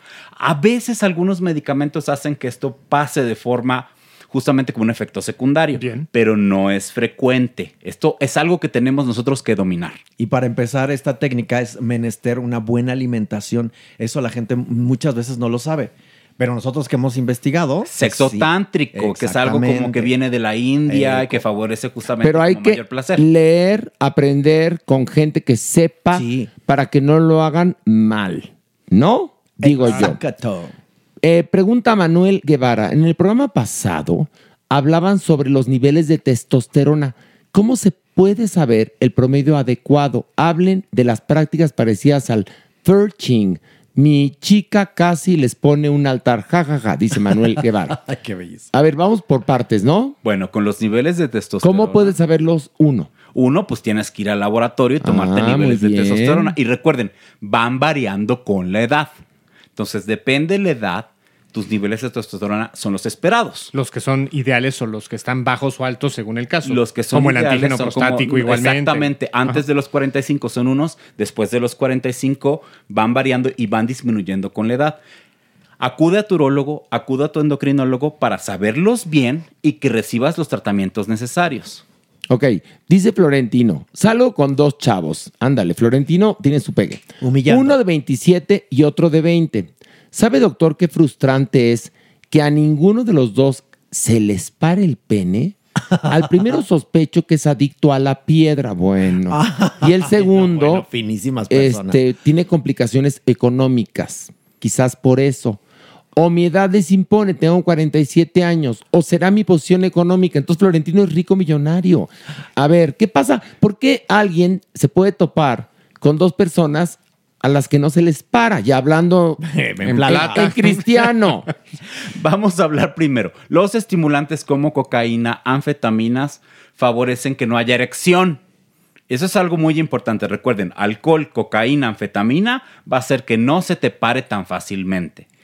La depresión va a reducir el líbido, muchachos. Y este es un factor importante. La mayor parte de las personas deprimidas no se les va a parar tan fácilmente. Entonces aquí tenemos una cosa muy importante. Y sí, si es un- una persona millonaria, probablemente me imponga y yo tenga ansiedad de desempeño y tampoco se me pare. Pero esto va variando de persona en persona. Ok. Pablo pregunta: ¿el condón protege de la sífilis? ¿Por qué casi no se habla de ella? ¿Es muy poco común? De hecho, la sífilis hoy es un grave problema entre las personas con VIH. Entre 40 y 60% la podrían eh, padecer. La sífilis es muy fácil de tratar, se puede tratar con penicilina, va a depender de los diversos estadios en, lo que- en los que la sífilis esté. Claro. Estadio 1, 2 y 3 que va de, desde primaria hasta neurosífilis, pero el tratamiento es relativamente sencillo y accesible. Todos tenemos que hacernos pruebas de sífilis que se llama BDRL, se hace en un laboratorio y esto nos ayuda a saber si tenemos o no sífilis, nos tratamos y punto. ¿El 100% de los casos es curable? La mayor parte de los casos, casi el 99.9%, es curable, Alejandro. Ok. Fíjense nada más, antes la palabra sífilis Casi significaba mu- muerte, muerte, casi. Y bueno, lo que ocurre es que las otras enfermedades que han venido después son más complejas. No sé por, ¿por qué será eso, doctor. Que, que vienen las cepas más fuertes o los virus más resistentes o más sofisticados. Eh, eh, no sé por qué pasa eso. Bueno, la sífilis recuerden que es una enfermedad bacteriana, una riqueza intracelular, mientras que las nuevas enfermedades sexuales tienen que ver con virus y son nuevas, no hay tratamientos específicos. Hoy, por ejemplo, una nueva enfermedad sexual es la viruela del mono, aunque no necesariamente es una enfermedad sexual, pero está afectando a la comunidad de hombres que tienen sexo con hombres. Bueno, es que eh, cada vez más veo en redes sociales hombres que padecen la virula del mono y no veo ni un anuncio en la calle por parte del gobierno o del sector salud al respecto. Parecería que nos vale madres. Sí, claro. Y cada vez hay más personas contagiadas. Aquí dice César Villanueva, justamente el tema de la virula del mono y su situación actual en México, que parece que se está agravando cada vez más. Se está grabando, Horacio, y para esto requerimos vacuna. Pero necesitamos movilizar a la sociedad civil para que exija las vacunas, porque se requiere no una, dos dosis para poder tener una mayor prevención. Los nuevos estudios, justamente en la población de Nueva York, donde empezaron a vacunar a los hombres que tienen sexo con hombres, la viruela del mono tuvo un pico y actualmente se está reduciendo, Horacio, la transmisión. La vacuna sirve. Por eso es importante que todos nosotros exijamos esto. Pero a ver, ¿cómo lo podemos exigir? Pues sumándonos a estas, estas movilizaciones No, es que, están estamos, haciendo estamos sumados. Pero hacer mucho yo más no vocales. veo que hagan las autoridades nada al respecto y ellos son quienes manejan el sector salud. ¿Qué hacemos? Mucha gente se está movilizando, está haciendo banners, está pidiendo apoyo. Hay está- manifestaciones hay- públicas. exactamente. Recordamos el trabajo de Alain Pinson. Hoy Es está enfocado fantástico. justamente en viruela del mono Eh. y llevar los antirretrovirales a la gente que no los tenía. Pero no nada más es, ay, qué padre que lo están haciendo, es ir, sumarse, en qué puedo ayudar, Sí. cómo le hago y Es- exigirle al gobierno. Es retuitear, es contestar los mensajes, no nada más leer, es efectivamente, si hacen una movilización, estar presente, porque muchas veces estamos nosotros sí muy preocupados y ocupados, pero vemos que llegan 10 o 20 personas a la Secretaría de Salud. Ahí Cuando está. vean que crece la masa exigiendo, las cosas van a cambiar. ¿Y qué va a pasar cuando ya haya tanta gente infectada que no les va a alcanzar ningún esfuerzo para ayudar a estas personas? ¿Que no es mejor prevenir ya que empezó esto que lamentar? De hecho, recuerden, el segundo grupo después de los hombres que tienen sexo con hombres son los niños. Ahora, también lo que dice Horacio, va a salir más cara Claro. la enfermedad que el remedio. La vacuna sería preventiva y lo que estamos leyendo en redes sociales de quienes están No, no, no, atravesando es por la enfermedad es horrible. Son unos testimonios. Morfinas, parches de morfina, que eso es carísimo, mucho Sí. más que una vacuna. Por justamente el dolor que causan las lesiones. Y porque además, al no haber vacuna, por ende tampoco hay los tratamientos para curarte si es que no te vacunaron por parte de, digamos, el sector salud. Entonces, ¿qué va a pasar cuando llegue y la gente se contagie? Porque más se contagia muy fácilmente esto. No habrá ni siquiera ni los recursos. Seguro. Porque hay mucha gente que va a contraer esto que no puede pagar un parche de morfina. Es muy terrible lo que, lo que está, Está, es que es muy terrible. Muy, Esto parece, te lo juro, como la historia de un corazón normal Es que sabían mismo, que ya la- venía esto, repite que se estaban enfermando y el gobierno de Estados Unidos, que es de lo que habla la obra, Dio se la cruzaron, se cruzaron de brazos, pero ellos por una razón muy sencilla, porque, porque no querían que hubiera una debacle económica y encima, como pensaban que únicamente se estaban enfermando y muriendo homosexuales, pues les pareció muy conveniente. Pero ya se demostró que estas enfermedades atacan a todo mundo. Entonces, la pregunta es, ¿qué vamos a hacer? Tenemos que manifestarnos, manifestarnos, manifestarnos en cualquier lugar, Horacio. Pues mira, yo veo el ejemplo de los padres eh, de los niños con cáncer y por más manifestaciones que hicieron, seguimos con problemas. Ojalá y en verdad nos sirva esto para que las cosas cambien, en verdad, porque no pueden seguir así. Bueno, no los eh, resultados estos que hemos ido viniendo en las investigaciones de los Guacamaya Leaks dijeron que los padres eran considerados por el ejército mexicano Un grupo en de el riesgo, de mismo amenaza. grado de peligrosidad. ¿De Hezbollah? Que, exacto, y que los grupos de, eh, de- de- de narcotráfico es verdaderamente absurdo. Ahí está la sensibilidad que tiene el gobierno y, pues, cómo reaccionan a estas, a estas circunstancias. Un padre o una madre que quiere pelear por la vida de su hija o su hijo, por supuesto, por supuesto, que son, eh, se convierten en entes muy poderosos. Pero lejos de ser un peligro, tendría que ser una fuerza Claro. para mover la sociedad. Fíjate, dice Sandra, es una pregunta bien interesante. Mi pregunta para el Le Corp es, si está bien sacar a las personas del closet o que se queden adentro si quieren, ¿es eh, perjudicial insistir, en especial cuando son de culturas muy machistas? Saludos desde Detroit. Ándale, y no es albur, no, pues ya sabemos que estás viviendo en Estados Unidos, mana. Por favor. Hay dos puntos aquí que están bien descritos en la literatura. Uno, en sociedades donde hay una mayor apertura y demás, nadie tendría que salir de closet. Esto es como con nuestros padres les han preguntado, papá, mamá, ¿cuándo aceptaste que te gustaban las mujeres o los hombres? Jamás lo dijeron. Nosotros tampoco tendríamos por qué decir, simplemente tendría que ser algo fácilmente aceptado. Pero va más allá. Nadie tendría por qué decir que yo soy homosexual o soy heterosexual. Si o tú soy no lo has dicho. bisexual, Si yo no quiero. Claro. Punto. Cada quien tiene un momento y a cada quien le va como quiere en la feria. Y otra cosa también muy importante, lo que está de alguna u otra manera sugiriendo. Para muchos y muchas, el closet es un lugar de seguridad. En algunas sociedades, en algunas familias, eso puede ser una protección para no vivir calle, para no vivir depresión, para no vivir violencia. Entonces, si alguien está en el closet, hay que respetarlo. Nunca, ni periodísticamente hablando, ni políticamente hablando, ni por activismo, es justificable a menos que sea una persona que, pues veamos que es una amenaza para la propia comunidad, que sea un homófobo o una mujer eh, pues sí, que genera violencia contra la comunidad y resulta sí. que sí lo es. Entonces, ¿por qué traes este discurso si tú haces esto? Sería la única Pero justificación ahí sería- para sacar a alguien del closet. ¿Por qué? Porque está violentando a la propia comunidad. Eso sí. Pero si no, en ninguna circunstancia. Digamos que es un asunto de derechos humanos. Totalmente. Si tú quieres quedarte en el closet toda tu vida, bien por ti. No tendría nadie por qué sacarte. Porque tienes que estar tú preparada, preparado para poder hacerlo. Les cuento una cosa, es fantástico, ¿eh? Lo que aparentemente es algo muy difícil, resulta ser fantástico. Sí, sí. Cuando te quitas esa cruz de encima. Doctor, doctor Lecoq. Es que aquí estás poniendo un punto. Cuando uno menciona su orientación a los otros, es algo fabuloso y más cuando encuentras un ambiente de aceptación.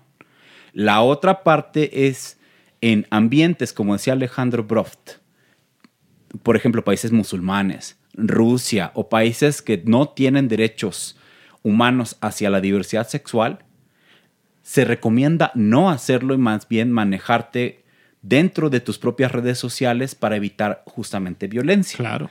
Pero eso es en situaciones especiales. Resulta que en México no hay ninguna ley que criminalice la homosexualidad ni que la violente específicamente. De hecho, cada vez tenemos más leyes antidiscriminación, al menos en Ciudad de México y en las grandes urbes. ¿Se podría tomar como discriminación sacar a alguien del closet sin su consentimiento? Por supuesto, Horacio, es un acto violento que afecta a la identidad sexual de las personas. Ahí está. Cristóbal Riojano hace una pregunta muy interesante. Put attention, como dirían en mi pueblo, doctor, the carb, the body, el cuerpo. Yo en teoría, dice Cristóbal, soy bisexual activo. Me atraen las mujeres y las mujeres trans. Pero me dice una mujer trans que soy hetero. Es muy mamuca la pregunta, pero con esa característica, ¿soy bisexual activo o simplemente hetero? Saludos a todos, no me los pierdo desde cuando estaban en ADN 40. Agárrense entonces. Si a un hombre heterosexual le gustan las mujeres trans, solo le gustan las mujeres, Exacto. por lo tanto sigue siendo un hombre Heterose- heterosexual. Una vez que el vato ya decide entrarle al compadre a los hombres homosexuales, entonces podríamos suponer que es bisexual. Pero espérate, ¿qué tal si nada más es un hombre que le gusta tener sexo con hombres, pero que no se enamora de los hombres? Que lo hemos hablado aquí, Por ¿eh? supuesto, ese es un hombre que tiene sexo con hombres. Ahí pero en este caso, Horacio, En el que es un hombre heterosexual que le gustan simplemente las, Las mujeres. mujeres. Recuerden, a nosotros nos prende, nos excita, nos encanta el género, no la genitalidad. Exactamente. A ver, eso, por favor, doctor, repítalo porque es muy importante. Le digo por qué. Por tanta transfobia que hay. A ver, queremos dejar claro algo. Hombre trans es hombre. Mujer trans es mujer. Ya, 100%. ahí tal cual, ya no le muevan. Así es, ¿eh? Así es. Y creo que eso es para bien, no para mal. Eh, doctor, por favor, repita lo que le pedí. Para definir nuestra orientación sexual, nos gusta el género de las personas. Ahí está. Si a nosotros nos gustan las mujeres o mujeres trans, seguimos siendo hombres heterosexuales. Sí. Ay, lo que va a ser maravilloso que algún día pasará, doctor, lo veremos, que te enamores de la persona. Imagínate, qué padre yo creo que lo estaría, ¿no? De alguna u otra manera. Lo estamos viendo, Sí. Horacio. Muchos jóvenes traen este discurso. La gran mayoría de los adolescentes ahorita entre 13 y Los 18 alfa años. y los Exacto. centennials son la generación más fluida Sí. en cuanto a género y orientación sexual en la humanidad. Sí. Veremos, veremos qué pasa si no después resulta que hay otro tipo de maneras de discriminación, porque parecería que el ser humano es un maestro en Para eso, ¿eh? ingeniárselas y complicarse. Sí, y no hay de qué manera joder, ¿no? Y agredir, ¿verdad? Así mismo. O sea, es increíble. La raza humana, creo, si me permiten un matiz, que nos merecemos la extinción. Es que no hay de otra, de verdad. Mira, aquí dice Gabriel Andaluz. Deberían de hacer la sección del chacal de la semana y subir fotos en redes. Era una de las mejores secciones cuando yo hacía Disparamago Dispara, que yo la inventé. Este, pues no estaría mal. No, no, no. Vamos a, a- a plantearla y luego se las compartimos para que se, se haga de una manera padre. Orgánica. De hecho, Primero interactiva y después ya. Interactiva y que, que suceda. m- mis chacales tengan donde, donde, donde mostrarse. Claro. Algo natural y desenfadado así, punto, ¿no? Sería muy bonito. Miren, aquí, híjole, qué buenas preguntas llegan en domingo, ¿eh? no, no, no, en serio. Creo que la gente está como más receptiva. ¿Sí o no? ¿No creen ustedes? Sí, pero El domingo es un día rarísimo. Es extraño. Es depresivo.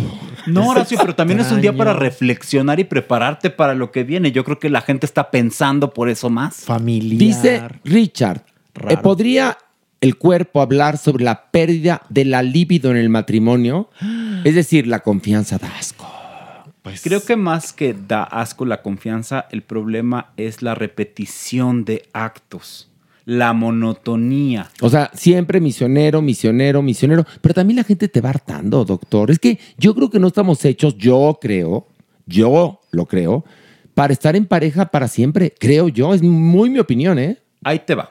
Hay dos tipos como de amor. Está, existe el enamoramiento, ¿se acuerdan que lo hemos hablado antes? Mm. Que dura entre seis meses y dos años. Sí. Donde pensamos obsesivamente en la persona, no podemos de dejar y demás. No, sentimos mariposas en el estómago y todo esto. El sí. amor da síntomas. Ándele, sí. ¿Recuerdan? Pero existe otra cosa más compleja que se llama amor verdadero. En donde muchos de nosotros estamos ahí. Donde ya existe un plan, donde yo quiero desarrollarme con la pareja y demás.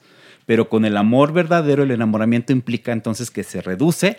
Se reduce también la frecuencia de relaciones sexuales y más bien es lo que queremos a largo plazo. Oiga, Y esto pasa en doctor, las parejas. doctor, una pregunta, fíjese nada más, muy mamuca mi pregunta. ¿Cómo uno reconoce en el momento, no después, en el momento, el amor verdadero? por la trascendencia, Horacio. Lo que queremos trascender, cómo queremos y cómo imaginamos ambos, o en el sistema, acuérdense que puede haber poliamor, nuestra vida, hacia dónde la queremos llevar. Ah, O sea- le- no, no, a ver, perdón, perdón, merengón, Sí, que te interrumpa, No, no, pero no. me toca a mí. Sí, sí. Este, yo he tenido muchas relaciones, yo, Horacio Villalobos, y con algunos de ellos, en un momento dado pensé envejecer. Me sentía tan enamorado que pensé que íbamos a envejecer juntos. Y pues resulta que no. Entonces, yo, por ejemplo, no sabría cómo hacerlo. Quizás hace el día, ahora sí que en mi último instante ya podría decir, no, pues fue perenganito y chas, y me muero. ¿No? Creo yo. No, perdón, merengón, te interrumpí. No, que justo la, la pregunta sería, a ver, ya no me importa el hacer ahorita el amor o coger o nada, sino, a ver, ya me estoy imaginando algo ¿Cuántos que me sabes quieres poner en otro lugar? Eso, también es el eso amor verdadero. Me vino a la cabeza. Tú tienes el amor verdadero. Sí, yo merengón, afortunadamente sí. ¿no? Sí, con sí, el sí. Señor. Tienen una sociedad, tienen un Pero va más allá, ¿eh? O sea, si miel me sabe funciona o no, pero hay ah, muchas cosas. Pero desde esta barrera se ve todo un proyecto, se ve ahorita un perro, se ven en pareja muy interesantes. Y ojo, por ejemplo, ahora, de estas, de estas dinámicas que cambian, no saben en, en la dinámica de pareja lo que significó la llegada de Snob. O sea, es otra cosa. El pasearlo todas las noches, el llegar y, y estar pendiente, armó otra dinámica, un- otra dinámica de pareja que está padrísima. Es lo que yo les mencionaba, la trascendencia, la idea de vamos más allá de nosotros. Pero le digo, doctor, que yo en un momento dado sentía eso y después en otro momento dado, pues ya no. Pero- o sea, Eso pasa. Tú sabes, Horacio, que eso pasa con el ¿sabe qué? No. Como diría, Juan, no. como diría Juan Gabriel, yo no nací para amar. Es broma. Dice Darko. Hola, Horacio. Bendiciones. eh, ah, nos pide esto. Ok, ahí va. Muchas bendiciones para mi tía Mari. Escucha el podcast junto con mi prima Chivis. Ellas venden pozole de lavadero en Netzahualcoyotl. Mándale saludos. ¿Cómo es el pozole de lavadero? Debe ser Eso- una delicia. no, no, no. No, ya me suena genial. Surgió en un meme de internet, Horacio, simplemente la preparación de la nixtamalización del tamal en el lavadero Ay, y lo que vas pues está diluyendo. bueno. Por eso es pozole Por de eso la Pues está buenísimo. Nada más que el lavadero esté limpio, es ¿eh? literal. Claro. O sea, es literal. Pozole de, De lavadero, lavadero. es lo que usted está pensando, sí. Dice este Mava, así, tal, Mava, homofobia. La hija de una amiga que se demostraba heterosexual le acaba de decir a esta última que tiene una relación con una mujer. Mi amiga literal siente que su hija se murió y no sabe cómo enfrentar esto. Siente como un luto. ¿Qué camino debe de seguir? Ayuda. Fí- eh, este caso, a ver, nosotros no lo vivimos porque vivimos en un ambiente de gente, digamos que eh, eso ya lo pasó. Sí. Pero en los demás ambientes, que no significa que sean peor o mejor, hay mucha gente que lo vive actualmente. Es que luego me pasa con amigos que viven en la diversidad, que no creen que esto ocurra. Y ocurre sí, muchísimo. claro. Doctor, ¿qué pasa con estas madres y padres que se sienten verdaderamente deprimidos y que creen que el hijo o la hija murió porque resulta que el hijo o la hija es gay? Esto tiene que ver con la manera en cómo madres y pa- padres crecen. Recuerden, crecemos en una cuestión de binarismo, ¿no? donde solo hay hombres y mujeres, heterosexuales y homosexuales. Y ellos tuvieron N décadas de repeticiones donde la homosexualidad o lo trans era algo negativo o una vida destinada a la soledad. Hoy les aviso, mis queridos padres, que no. Podemos ser felices, podemos tener parejas y 30 de nosotros podemos tener incluso hijos. Dejen de repetir estas ideas obsesivas y más bien busquen tratamiento porque quienes están confundidos son los padres.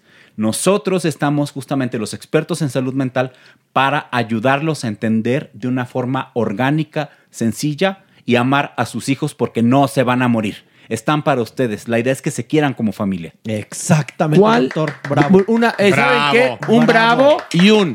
Y el cuerpo lo, sabe, lo sabe. Hay una cosa, doctor, que es muy importante. Una de las definiciones de amor o de amar es te amo porque eres. Nada más. Nada más. Y ese es el amor de los padres a los hijos. Porque el de los hijos a los padres puede haber un interés. El de. Sí, el de cónyuge a cónyuge también, ¿no? cosa. El de los amigos también, pero el único amor desinteresado es el de los padres a los hijos que te aman porque eres, en la mayoría de los casos. Entonces, vemos a padres y madres que se desgarran las vestiduras porque resulta que el hijo es gay o trans o la hija es lesbiana, porque piensan que esa condición sexual o esa identidad de género te van a determinar para que seas absolutamente infeliz y no es No, cierto. no, no. Quizás antes que la lucha comenzara, pero este, este día, hoy por hoy, no, señores, no. Por favor, quítense eso de la cabeza. Y aún ¿no? así, fíjate. Hecho, bueno, adelante, No, doctor. es que hay algo bien interesante. Cuando tenemos un papá o un familiar que nos dice, yo te acepto como eres, no me importa, aunque no te entienda, reducimos 80% depresión, 70% riesgo suicida, 50% ansiedad y otras enfermedades mentales. Simplemente porque te quieran. Tú tienes que querer a tu hijo porque es no por la imagen que te hiciste de lo que iba a hacer con su vida ese hijo o esa hija. Tu fantasía, porque es tu fantasía. Es, como diría Edith Márquez, es tu error, tu fantasía. Sí. con la pena. Sí, no, no, no, no. ¿Verdad? Las expectativas de los padres no deben ser así. O sea, un padre tiene que apoyar a un ser humano para que se desarrolle. Como ese ser humano quiera. Exactamente. No tengo por qué tener yo expectativas sobre una personita que acaba de llegar y que no es compatible conmigo, porque además tocan los hijos que te tocan, no los que tú quieres. Eso también es importante decir. Di- dice aquí Flo, oigan, a ver si pueden leer mi pregunta. Pues fíjate que sí, Flo. Eh, ¿Los fetiches se heredan?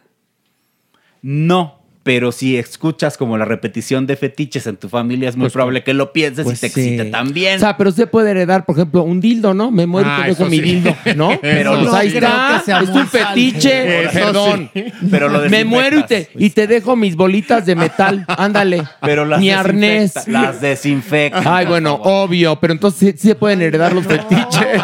Doctor. Pero no las filias, Horacio. Eso es Estoy brom- muy estoy bromeando. personal. Y qué bueno porque, ojo, esta pregunta nos la habían hecho como 10, 10 semanas, así es que qué bueno que ya salió. Mi bala a distancia te la, de- te la heredo. No, no. Sí, me muero y te dejo esto, ¿no? Te dejo mi robot sexual. Bueno, pero también te dejo gel desinfectante para cuando lo uses no te contagies de nada. Porque eso sí, los juguetes son únicos e intransferibles, Sí, ¿no? por Bueno, favor. pueden ser transferibles, pero, los desinfectas. los desinfectas, sí. ¿Y con qué? Eh, puede ser con agua y jabón simplemente. Básicamente eso, destruye todo. Los lavas. Dice Ever, ¿cómo habla de relación gay, por supuesto? ¿Cómo le hace un pasivo para satisfacerse? Uy, hay muchas formas. maneras. Ok. Ahorita hablaron las pasitas. No, las que- pasitas llegaron ya. y llegaron. Ya, ya. Va, Bueno, ándele, no, doctor. No voy a hablar de, de- de mi rol en este momento. Lo que quiero mencionar es, hay muchas formas, desde masturbarte propiamente, masturbarte analmente con tus propios dedos, usar juguetes sexuales, usar posiciones, usar fantasías o incluso entre pasivas. Claro. Pero además hay una cosa, este, ¿cómo eh, terminamos los hombres, cómo eyaculamos? Pues tiene que ver con, digamos, frotar nuestro pene o masturbarnos, ¿no? El orgasmo anal en las personas que tienen un rol pasivo es de dos a tres veces más intenso que el orgasmo justamente Ok, pero peneano. este orgasmo anal tiene que ver también con que te, te la estás jalando mientras te la están metiendo, tal cual, Pero ¿no? te puedes meter también un dildo. No, o sea, hay yo muchas sé. maneras. Hay Pero uno muy bonito que hay pegas a la orgasmo pared. prostático sin necesariamente tocarte. también. O sea, puedes no tocar el pene y y eyacular simplemente porque Sí. te están empujando la próstata. Todo está en el conocimiento, que busques los modos y maneras, que experimentes y entonces tú decidas si es lo que tú quieres. Bueno. Aunque quien ha probado ese tipo de orgasmos, uy, Bueno, mi vida. por ejemplo, ya ven que en el mundo del porno, a una avenida le dicen el money shot. Creo que hay un money shot que es muy, muy este, deseado y valorado, que es cuando sin siquiera tocarte estás tan caliente que te vienes. Es posible, pero eso requiere entender tu cuerpo, entender tus emociones y entender tu propia calentura. Ándale, ¿y qué creen? Y el cuerpo Lo sabe, lo sabe. Dice Luis, apreciable Monsieur Lecoq. ¿Cómo me aconseja eh, pichar a mis papás la idea de hacerme la vasectomía sin bisturí? Tengo 24 años y no tengo la más mínima intención de procrear. Ay, pensé que de trabajar. Dije, pues trabaja. pues yo diría trabaja. No, abrazos desde Puebla para Sormere, Pilu, Horacitu y Super. Ah, y Maniwis. Le mando un cachetadón. Ok. Recuerden que esto tiene que ver con los derechos reproductivos. Nosotros podemos manejarlo a nuestra identidad, nuestra forma de ser y simplemente decir, yo no quiero tener hijos, no está en mis planes de vida, voy a ejercer mi derecho de hacerme la vasectomía sin bisturí. Otras personas podrían congelar muestras de semen y hacerte la vasectomía y entonces decidir si lo quieres usar o no al futuro. Esto depende de cada persona, Horacio. Ahora, ¿qué pasa si una persona homosexual que evidentemente no piensa tener nunca una relación este, heterosexual se quiere hacer la vasectomía? Ahí no viene al caso, ¿no? No ¿Tiene algún beneficio o algo? No, no tiene ningún beneficio, tampoco ningún maleficio, simplemente es un procedimiento que reduce Que la fertilidad. Claro. Ya. Pero recuerden, recuerden, recuerden, recuerden, después de 10 años la vasectomía puede recanalizarse y entonces la persona puede volver a ser fértil. Recuerden esto, es igual que cuando se ligan las trompas de falopio, después de cierto tiempo nuevamente se vuelven a reconectar y las personas pueden volver a ser fértiles. Por eso se tienen que hacer pruebas cada cierto tiempo. Miren, para terminar la sección, aquí hay un, un mensaje muy bonito de Enrique Margali. Dice, he disfrutado de gran manera todos los episodios, aún más los de este año. Se siente esa buena vibra en todos los elementos actuales y el programa fluye también. Sigan así, bendiciones a todos y una cachetada con amor a la mana Maniwis. No te preocupes, ahora se la damos La aunque no se equivoque. La tendrá. Bueno, Ahorita le tocarán. le tocarán. Vamos a esto. El Averno.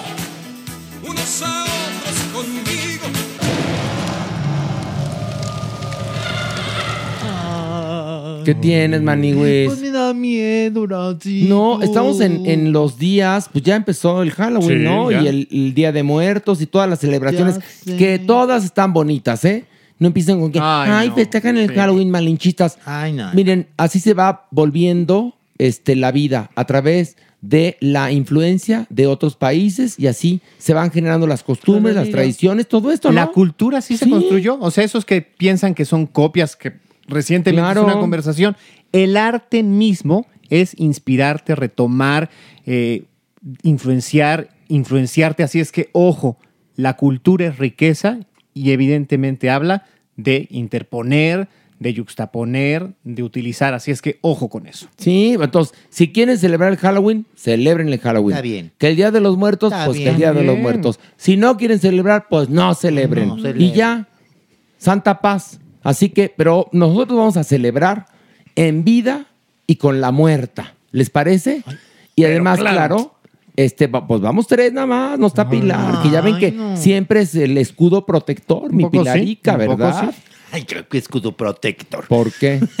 Cual nos avienta siempre al frente. ¿Yo? Che, Pilar. No, la- ella. Ah. La Pilar. La, La pi- Pilar. la, la pilu. La Ay, la Pilu. La pilu. bueno, pues, ¿preparado? Va. Una, dos, tres, vámonos. Ay, ay, ay, ay, ay, ay, ay, ay, ay, ay, Sí, ay. ahí se siente rico la bajada. Ay, ay, ay, ay, ay, qué bueno, qué alegría, muchachos.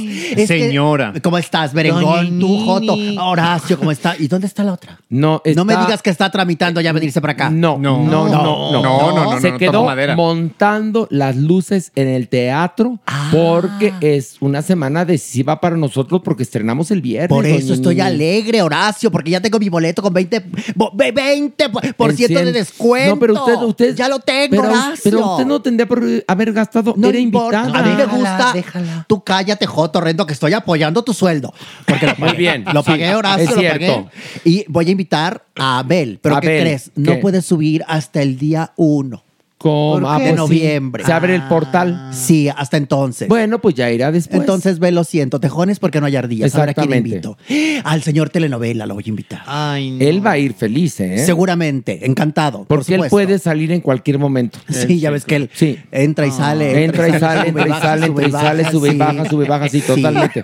Bueno, pues a ver si aparece al ratito el señor telenovela aquí, ¿no? Ay, Dios quiera que no. Mucha expectativa tú, Larailo. Mucha expectativa. Oiga. la gente está muy expectante de lo que vas a hacer. Pero ya no hay voladora. bien. ¿Ahora qué vas a hacer? Pórtese bien, ¿eh? En el teatro. ¿Por qué? Porque en el teatro nos va a ver pura gente decente, pura gente bonita, gente amable, lo que usted no es. Ay, no, ahí sí no. Oigan, No y vayan, contigo, y vayan, ¿qué? Que la señora es Pudiente. toda todo eso. una institución. Y pudiente además. Va a llenar el teatro Por por, favor. sí misma. Pero ¿cómo dices que?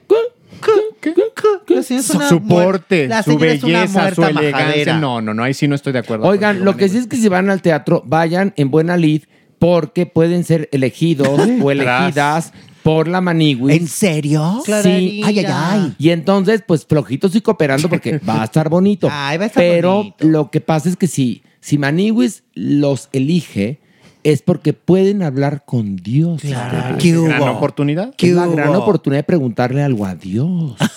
Así es que les voy a dar un tip. Compren los boletos en la parte preferente del teatro. ya no digas más. Pero en todas las partes del teatro se ve bien. ¿eh? Sí, se ve todo muy bien. Qué bueno. No, porque, pero luego andas este, danzando por todo No el teatro. digas, no bueno, ya no digo nada, no voy a, no voy a spoilerear. Por favor, Horacio. Estamos, estamos muy emocionados. Además, todos. en el baño va a estar Pilar dando pedacitos de papel. En la puerta va a estar. A cambio de cinco pesos. Yo pensé que iba a dejar mensajes ahí también. No, ya no. Los baños del sol están muy bonitos. Impolutos. según Pilar me tiene prohibido rayarlos. Sí, no. Tiene prohibido rayarlos. sí. Incluso ni la dejan entrar a. No, no. Ella tiene que llevar su cómodo. Sí. Ay, Luego es una Oye, peste. no más, espérate, no más, se llama cómodo y es lo más incómodo. Pilar como la Paulina Rubio. Ella hacia afuera, con una piedra se limpia y vámonos regia. ¡Qué belleza! Con razón la defendía apoyando. la semana pasada. ¿Ves? Estuvo claro. apoyando, estuvo apoyando. Ahora captamos. Ya salió el peine, por eso defendía a Pilar a Paulina Rubio. Por eso, O es sea, lógico. Claro, porque Pilar un día dijo, yo soy mujer de momentos. Si en ese momento me da, Ahí, Ahí. ahí. donde sea, Ya. como sea. Che, vieja La oportunidad la pintan calva, fíjense nada más. bueno, Ay, ya, no, doña Nini, preparada. Estoy preparadísima. Vámonos, una, dos, tres, órale. Ay, ay, ay, ay, ay. Maniwis, arráncate con la primera nota de la verga. Agárrense de donde puedan, maniwis. Pues fíjense que Vanessa Martin, hermana de Ricky Martin, No me digas. ya desmintió a su propio hijo, Sas. Denis Yadiel. ¿Qué, qué, qué, qué, qué? Quedé Denis patidifusa. lo desmintió. ¿Y qué dijo? ¿Qué dijo? Y dijo que para nada lo había agredido nunca su tío. O sea, hace Ricky Martin nunca agredió a su hijo de Vanessa. O sea, sea a su sobrino. A su hijo de Vanessa. Sí, ay, Qué Vanessa bonito hablas el. A su hijo suyo de su hijo él. de ella. Es su hijo de Vanessa. Sí, pues suyo de ella. claro. Y tiene bueno, toda la y no razón. nada más eso, sino que demostró unos textos que este chavito le empezó a mandar a la mamá, como tratando de construir, ya saben, una historia. Qué fuerte. Pues sí, Qué para horror. hacerle daño al Oigan, Ricky ahí hay Martin. o- otra película de terror que pueden ver, Mala Semilla. No, claro. No, no, que habla del gen de la maldad. Sí, claro. O tenemos que hablar de Kevin, que sí. también podría entrar en el género del horror. Ahora, ¿Perdón? ¿no creen que se tardó en hablar? O sea, ¿cuántas semanas pasaron y a la primera pudo haber dicho, a ver, mi hijo está en esto que es una mentira, voy a como madre atenderlo, a ver qué está pasando, pero puedo desmentir que mi hermano no lo agredió sexualmente. A ver, eh, A- obviamente. A, a ver, tiene un punto merengón. Ahí está, ¿eh? está, Muy está buen muchísimo. punto. Muy ¿Por bien. qué salió hasta ahora? Periodista tú, ¿eh? Tú sí. Porque Gracias. seguramente también ya se vio presionada, Maniwis. Se vio presionada. Pero a ver, y si tu hijo miente y lo sabes, Sí. ¿por qué callas y dejas que este proceso inicie y que se le queme a tu hermano? Maniwis, la verdad, yo no soy madre, Maniwis, ni lo sé. Pero entiendo. Pero tienes cuerpo de. Pero Eso sí. No, es una Entiendo. cosa ser parecer una madre que ser madre. Oye, oye. Es muy distinto. ¿Qué? No, pero enojes. entiendo que las mamás defienden Sí, a sus hijos a capa y espada. Pues sí. Y pueden hacer lo posible y lo imposible porque no salgan dañados. No, pero justamente... Incluso aquí ella misma dice que sí, que sí, es verdad, su hijo tiene muchos problemas y que es de su interés, en verdad, que le ayuden. ¿Que Pero lo creo qué? que ¿Que lo qué? ¿Que vuelvo, lo ayude. vuelvo a lo permítame, mismo. permítame, a ver, a ver. ¿Qué? Toma. che, viejita, ¿qué? Di bien las cosas, por que favor. lo ayuden. que- Espabila, que- espabila. ¿Qué? Que lo ayuden, que su, ya, su oído ya no le funcione bien, no es mi pedo. Pero vuelvo a lo mismo. Ay, Ay, ay, ay, no, perdón, pero. Ay, no, perdón, un ratito, fuerte. No, pero ya ¿por me qué sacó dices? de me quicio la que seas tan pinche vulgar como que decir pedo.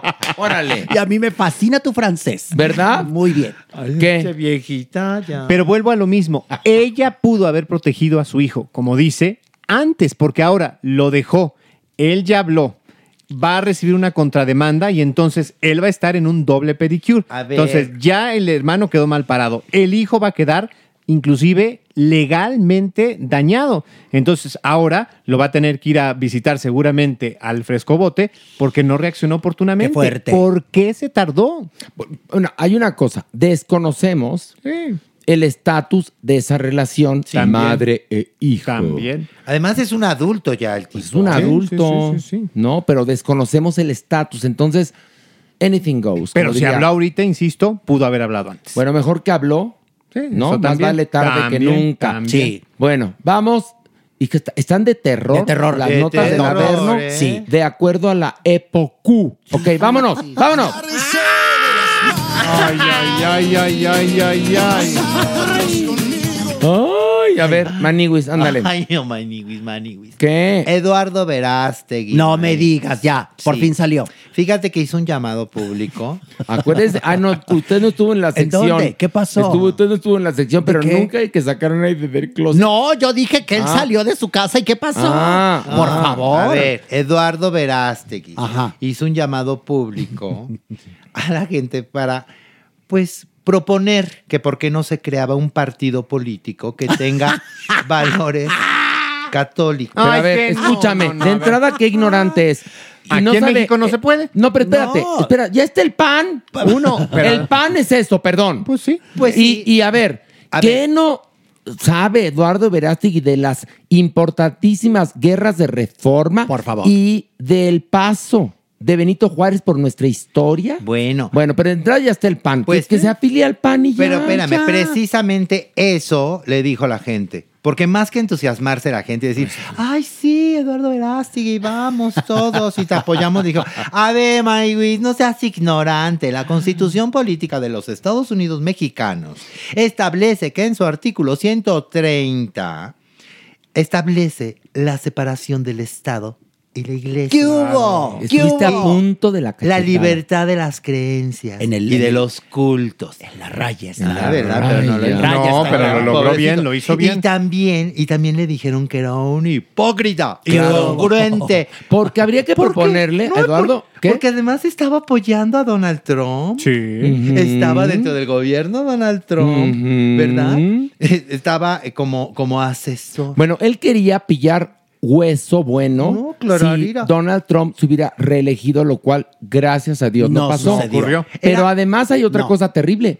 Debería Eduardo empezar por denunciar a la bola de curas pederastas protegidos por los altos mandos de la Iglesia Católica y a los abusadores Ah, pero no. que viven en el Vaticano. Eso sería más bonito, pero eso no lo ve. No, pues no. no. Fíjate nada más Fíjate que que- precioso, fíjate ¿no? que no. Lo que es que, sí- ¿sabes qué pasa? Que por eso no hay que hacer voto de castidad. ¿Qué Se, ve- se te va el semen al cerebro, en serio. Sí. Te Te hace daño, te hace daño. Ya a la hora de a la hora de sonarse, pues ya no salen mocos.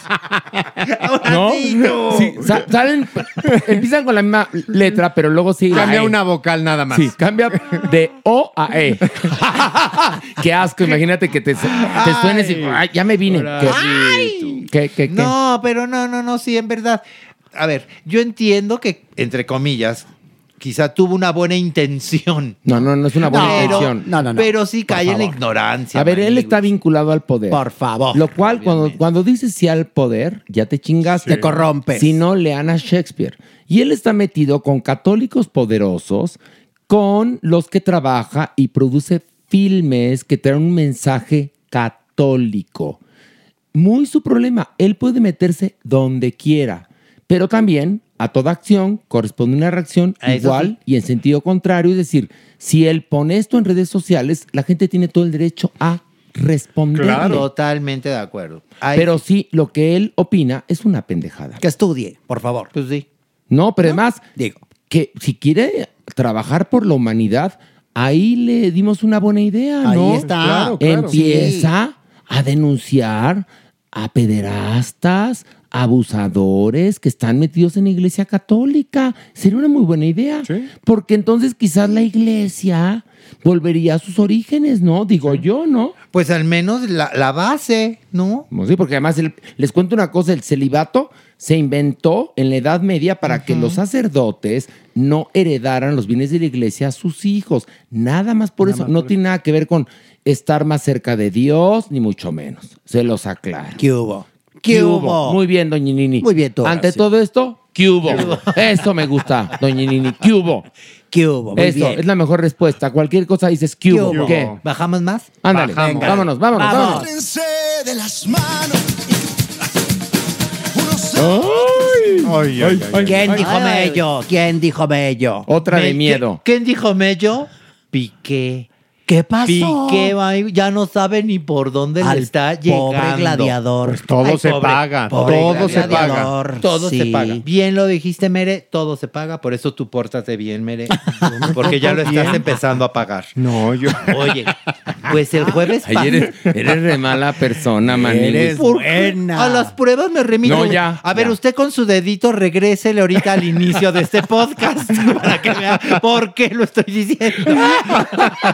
Fuertes confesiones de Mere en la primera sí, parte. Solito tú, Mere. Tú solito, Mere, Usted te metiste. oyó, señora. Usted ni escuchó. Yo soy omnipresente ahorita, fíjate. ¿Y por qué no me defendió en ese momento? Porque no estaba yo ahí en Oye, carne. porque una cosa es ser omnipresente y otra pendeja. Punto.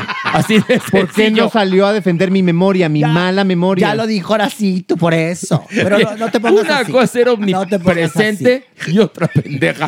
Es una buena frase. Me gustaría este, no sé. Inscribirla en letras de oro. Sí, pero no sé, en algo. En algo la vamos a Ya poner a acuñar. pensaremos. Ya, Ya la vamos a acuñar. Tú Ándale. Maniwis. Pues del jueves pasado, Maniwis, que jugó el Barcelona contra el Villarreal.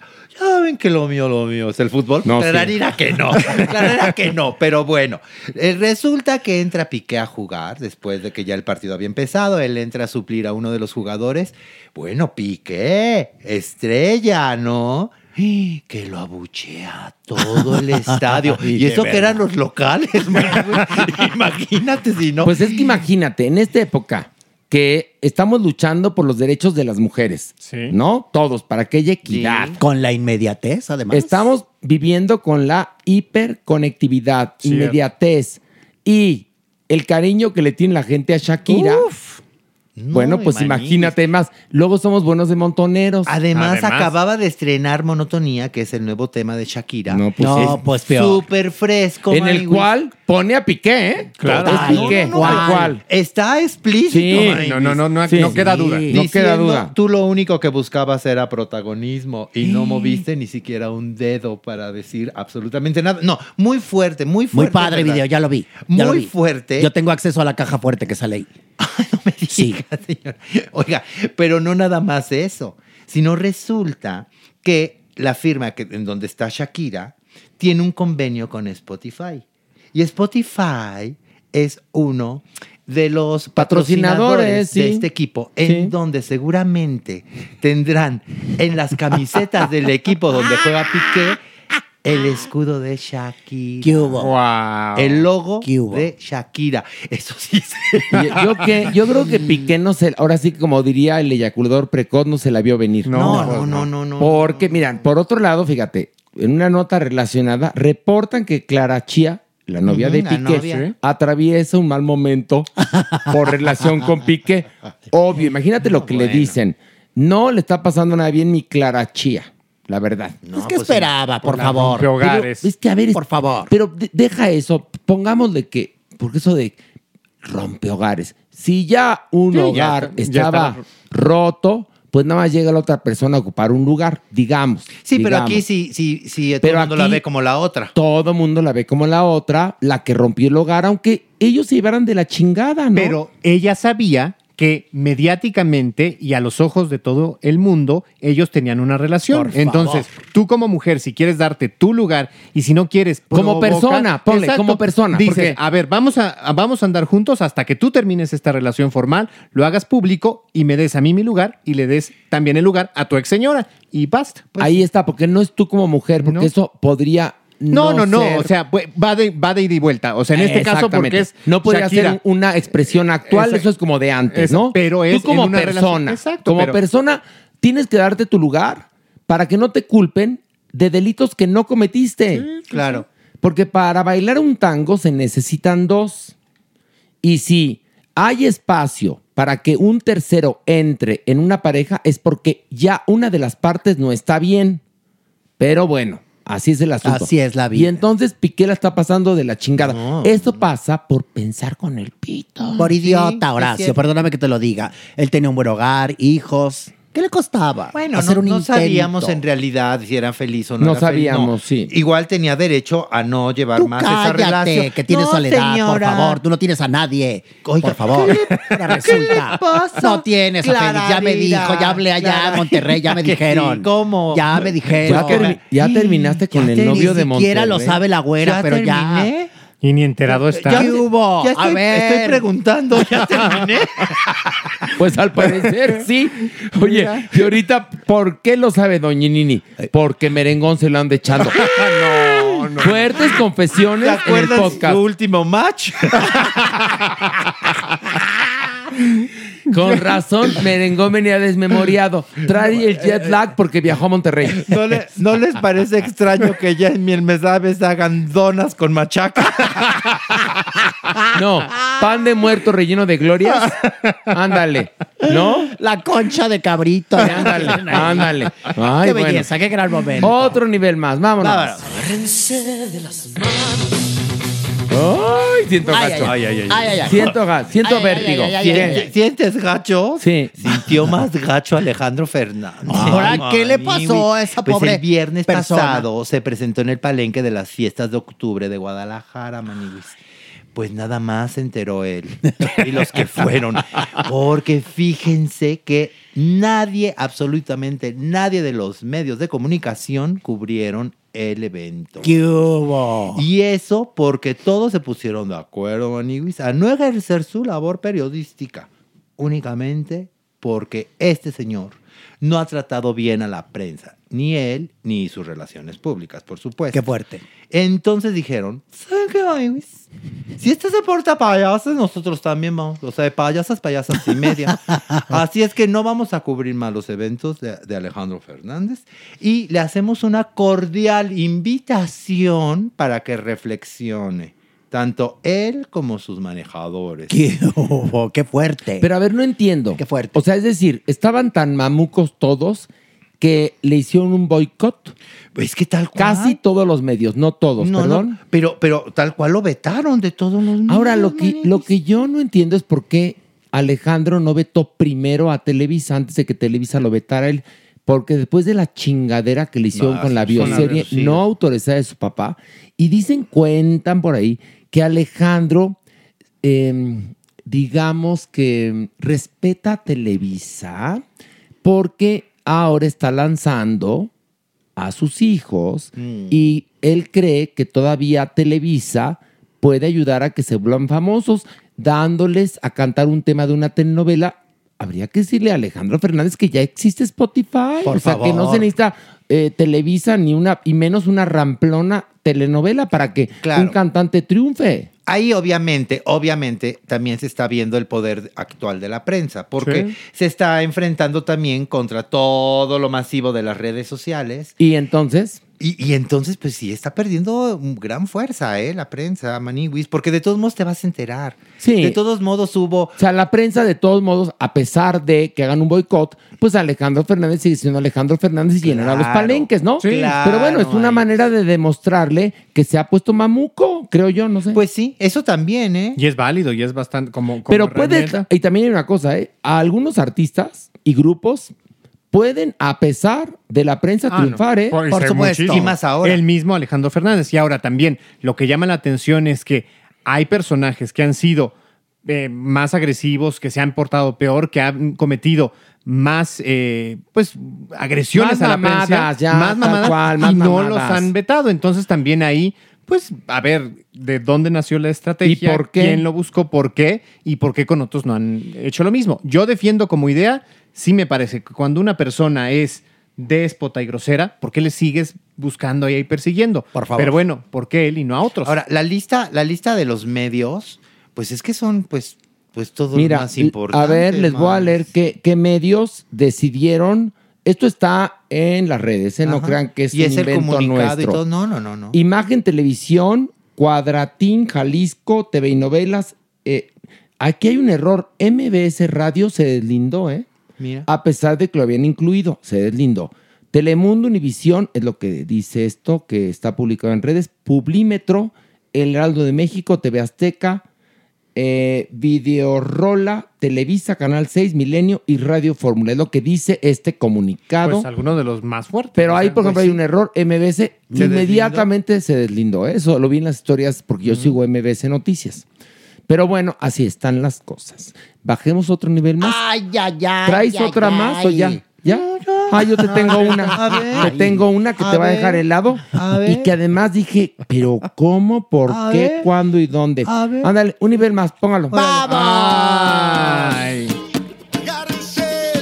Dulce o truco, dulce o truco, truco, dulce, dulce o truco. Bueno, pues Tim Burton se lanza contra Disney y considera que se volvió un gran circo horrible. Y la pregunta es, ¿apenas te das cuenta? Pero que no lo sabía. O sea, Hello. es como si digo, Por favor. no, no, no, no, no. Dulce en truco. verdad, el infierno resultó ser muy caliente. Hay mucho fuego y muchos diablos. Ay, Tim que Burton. Tim Burton asegura que escapó de Disney tras haber hecho la película Dumbo, que por cierto le quedó del Ay, sí, culo. muy mal. Muy mala. Debido a que la firma se volvió un gran circo horrible. No desde antes, Ah, hace años, mi querido Tim. Ya cuando le hablas de tú al, al artista que ni te oye. Sí, Tim. Fíjate, resulta que eh, después de haber hecho Dumbo y durante el proceso de Dumbo, Tim Burton dijo que él se sintió como Dumbo. Dice, mi historia es que comencé ahí. Fui contratado y despedido varias veces. Eh, puntualizó Tim Burton a lo largo de mi carrera. O sea, dice que me imagino que está diciendo que lo desacreditaron. A ver, recordemos que la cinta El pequeño elefante Dumbo eh, pues nos cuenta de un elefante que es explotado por los humanos para trabajar en un gran circo y ser el atractivo de diversión.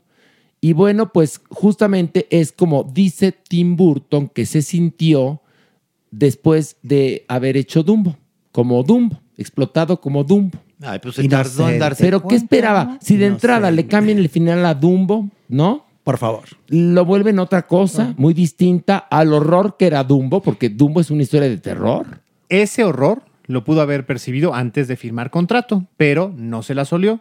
Lo aceptó, Pero lo no te firmó. las no, por eso, además, es incongruente. O sea, trabajas en la. Es como si nosotros que trabajamos en esta industria no supiéramos que tal empresa es de tal o cual manera, o tal persona, o tal tienes- conductor, o tal artista. Lo tienes claro. Ahora, ese termómetro que él sintió y que él percibió, lo pudo haber hecho en el momento en el que estaba la planeación y ahí deslindarse, ya ni siquiera llegar a la filmación. Pero qué oportuno que cobró, produjo, sacó y ya ahorita, muchos Y- meses oye, después, ahorita, y aparece. ahorita denostó. Exactamente. Sí, pero tampoco es el primer proyecto que hace con No, Disney. no. Todos Sí, los personajes favor. de Tim Burton están en los parques temáticos Sí, y están en todos lados. No me vengas que ahorita se dio cuenta de que ¿Y, Disney y qué habrá pasado? saca provecho. Y Mira, y todo eso se hace con contratos. Muy buena pregunta, Pues sí. Maniguis. ¿Qué pasará? ¿Qué pasará? Pues posiblemente A lo mejor ya se. no ya llegaron se- a un acuerdo. O se acabaron los se acabó. contratos. Sí, pero Disney va por la vida de, de ser eh, un ente muy piadoso. Pero es una compañía muy cruel. ¿Por qué? Pues porque así se manejan. Pues, ¿qué les puedo decir? Es un negocio, Sí, pues. en, Sí, en sí, sí. Disneylandia, pues sí, un negocio Es un que negocio, manejan de o una sea. manera. Pues, mira, es que, por ejemplo, tú vas a Disneylandia que tiene el mote de lugar más feliz del mundo y todos están con una sonrisa, así, esperándote ahí, muy contentos. Pero si haces algo que no les parece, ¿no?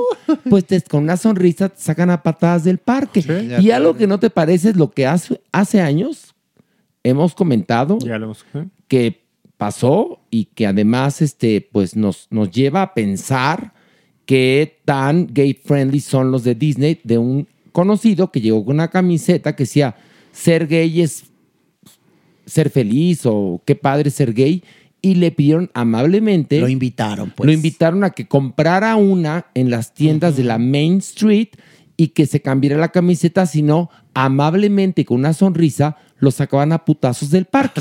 Lo vivimos, Horacio. Lo vivimos. ¿A poco usted fue, señor? Yo estaba ahí cerca de ustedes. Acuérdese que es omnipresente. Sí, Joto, aunque te sorprenda. sí, Larailo. ¿Y por qué no intervino?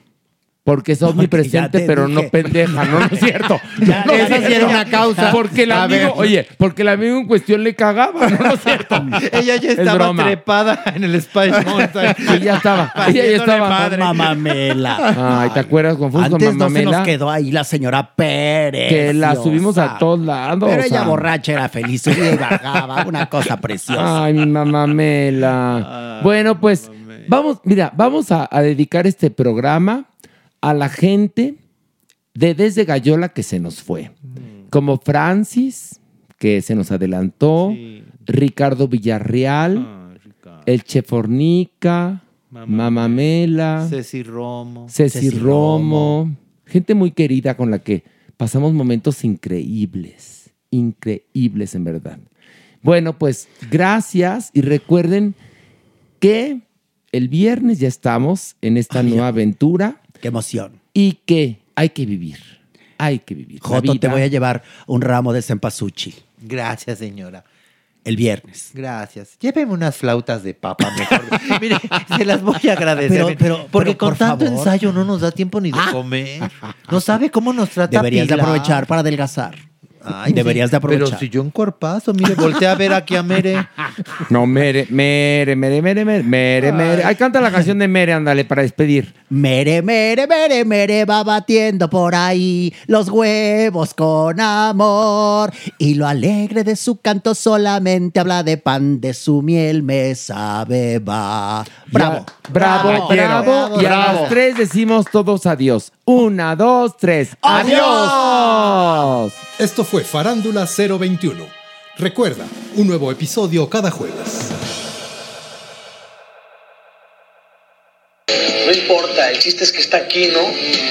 No tiene nada de malo meterte un pasecín acá. Plebecín, nada más. un levecín. Hi, I'm Daniel, founder of Pretty Litter. Did you know cats tend to hide symptoms of sickness and pain? I learned this the hard way after losing my cat, Gingy. So I created Pretty Litter, a health monitoring litter that helps detect early signs of illness by changing colors, saving you money and potentially your cat's life. Pretty Litter is veterinarian developed, and it's the easiest way to keep tabs on your fur baby's health right at home. Go to prettylitter.com and use code ACAST for 20% off your first order and a free cat toy. Terms and conditions apply. See site for details. If you're looking for plump lips that last, you need to know about Juvederm lip fillers. With Juvederm Volbella XC and Juvederm Ultra XC, your lip look, whether it's subtle or bold, can last up to one full year with optimal treatment and no additional maintenance. Find a licensed specialist and see if it's right for you at juvederm.com today. That's J U V E D E R M.com. Add fullness to lips in adults over 21 with Juvederm Volbella XC or Juvederm Ultra XC. Do not use if you have severe allergies or a history of severe allergic reactions, or if you're allergic to lidocaine or the proteins used in Juvederm. Tell your doctor if you have a history of scarring or taking medicines that decrease the body's immune response or that can prolong bleeding. Common side effects include injection site redness, swelling, pain, tenderness, firmness, lumps, bumps, bruising, discoloration, or itching. As with all fillers, there's a rare risk of unintentional injection into a blood vessel, which can cause vision abnormalities, blindness, stroke, temporary scabs, or scarring. For full important safety information, visit juvederm.com. Imagine the softest sheets you've ever felt. Now imagine them getting even softer over time. That's what you'll feel with Bowl and Branch's organic cotton sheets. In a recent customer survey, 96% replied that Bowl and Branch sheets get softer with every wash. Start getting your best night's sleep in these sheets that get softer and softer for years to come. Try their sheets with a 30-night guarantee. Plus, get 15% off your first order at bowlandbranch.com. Code BUTTERY. Exclusions apply. See site for details.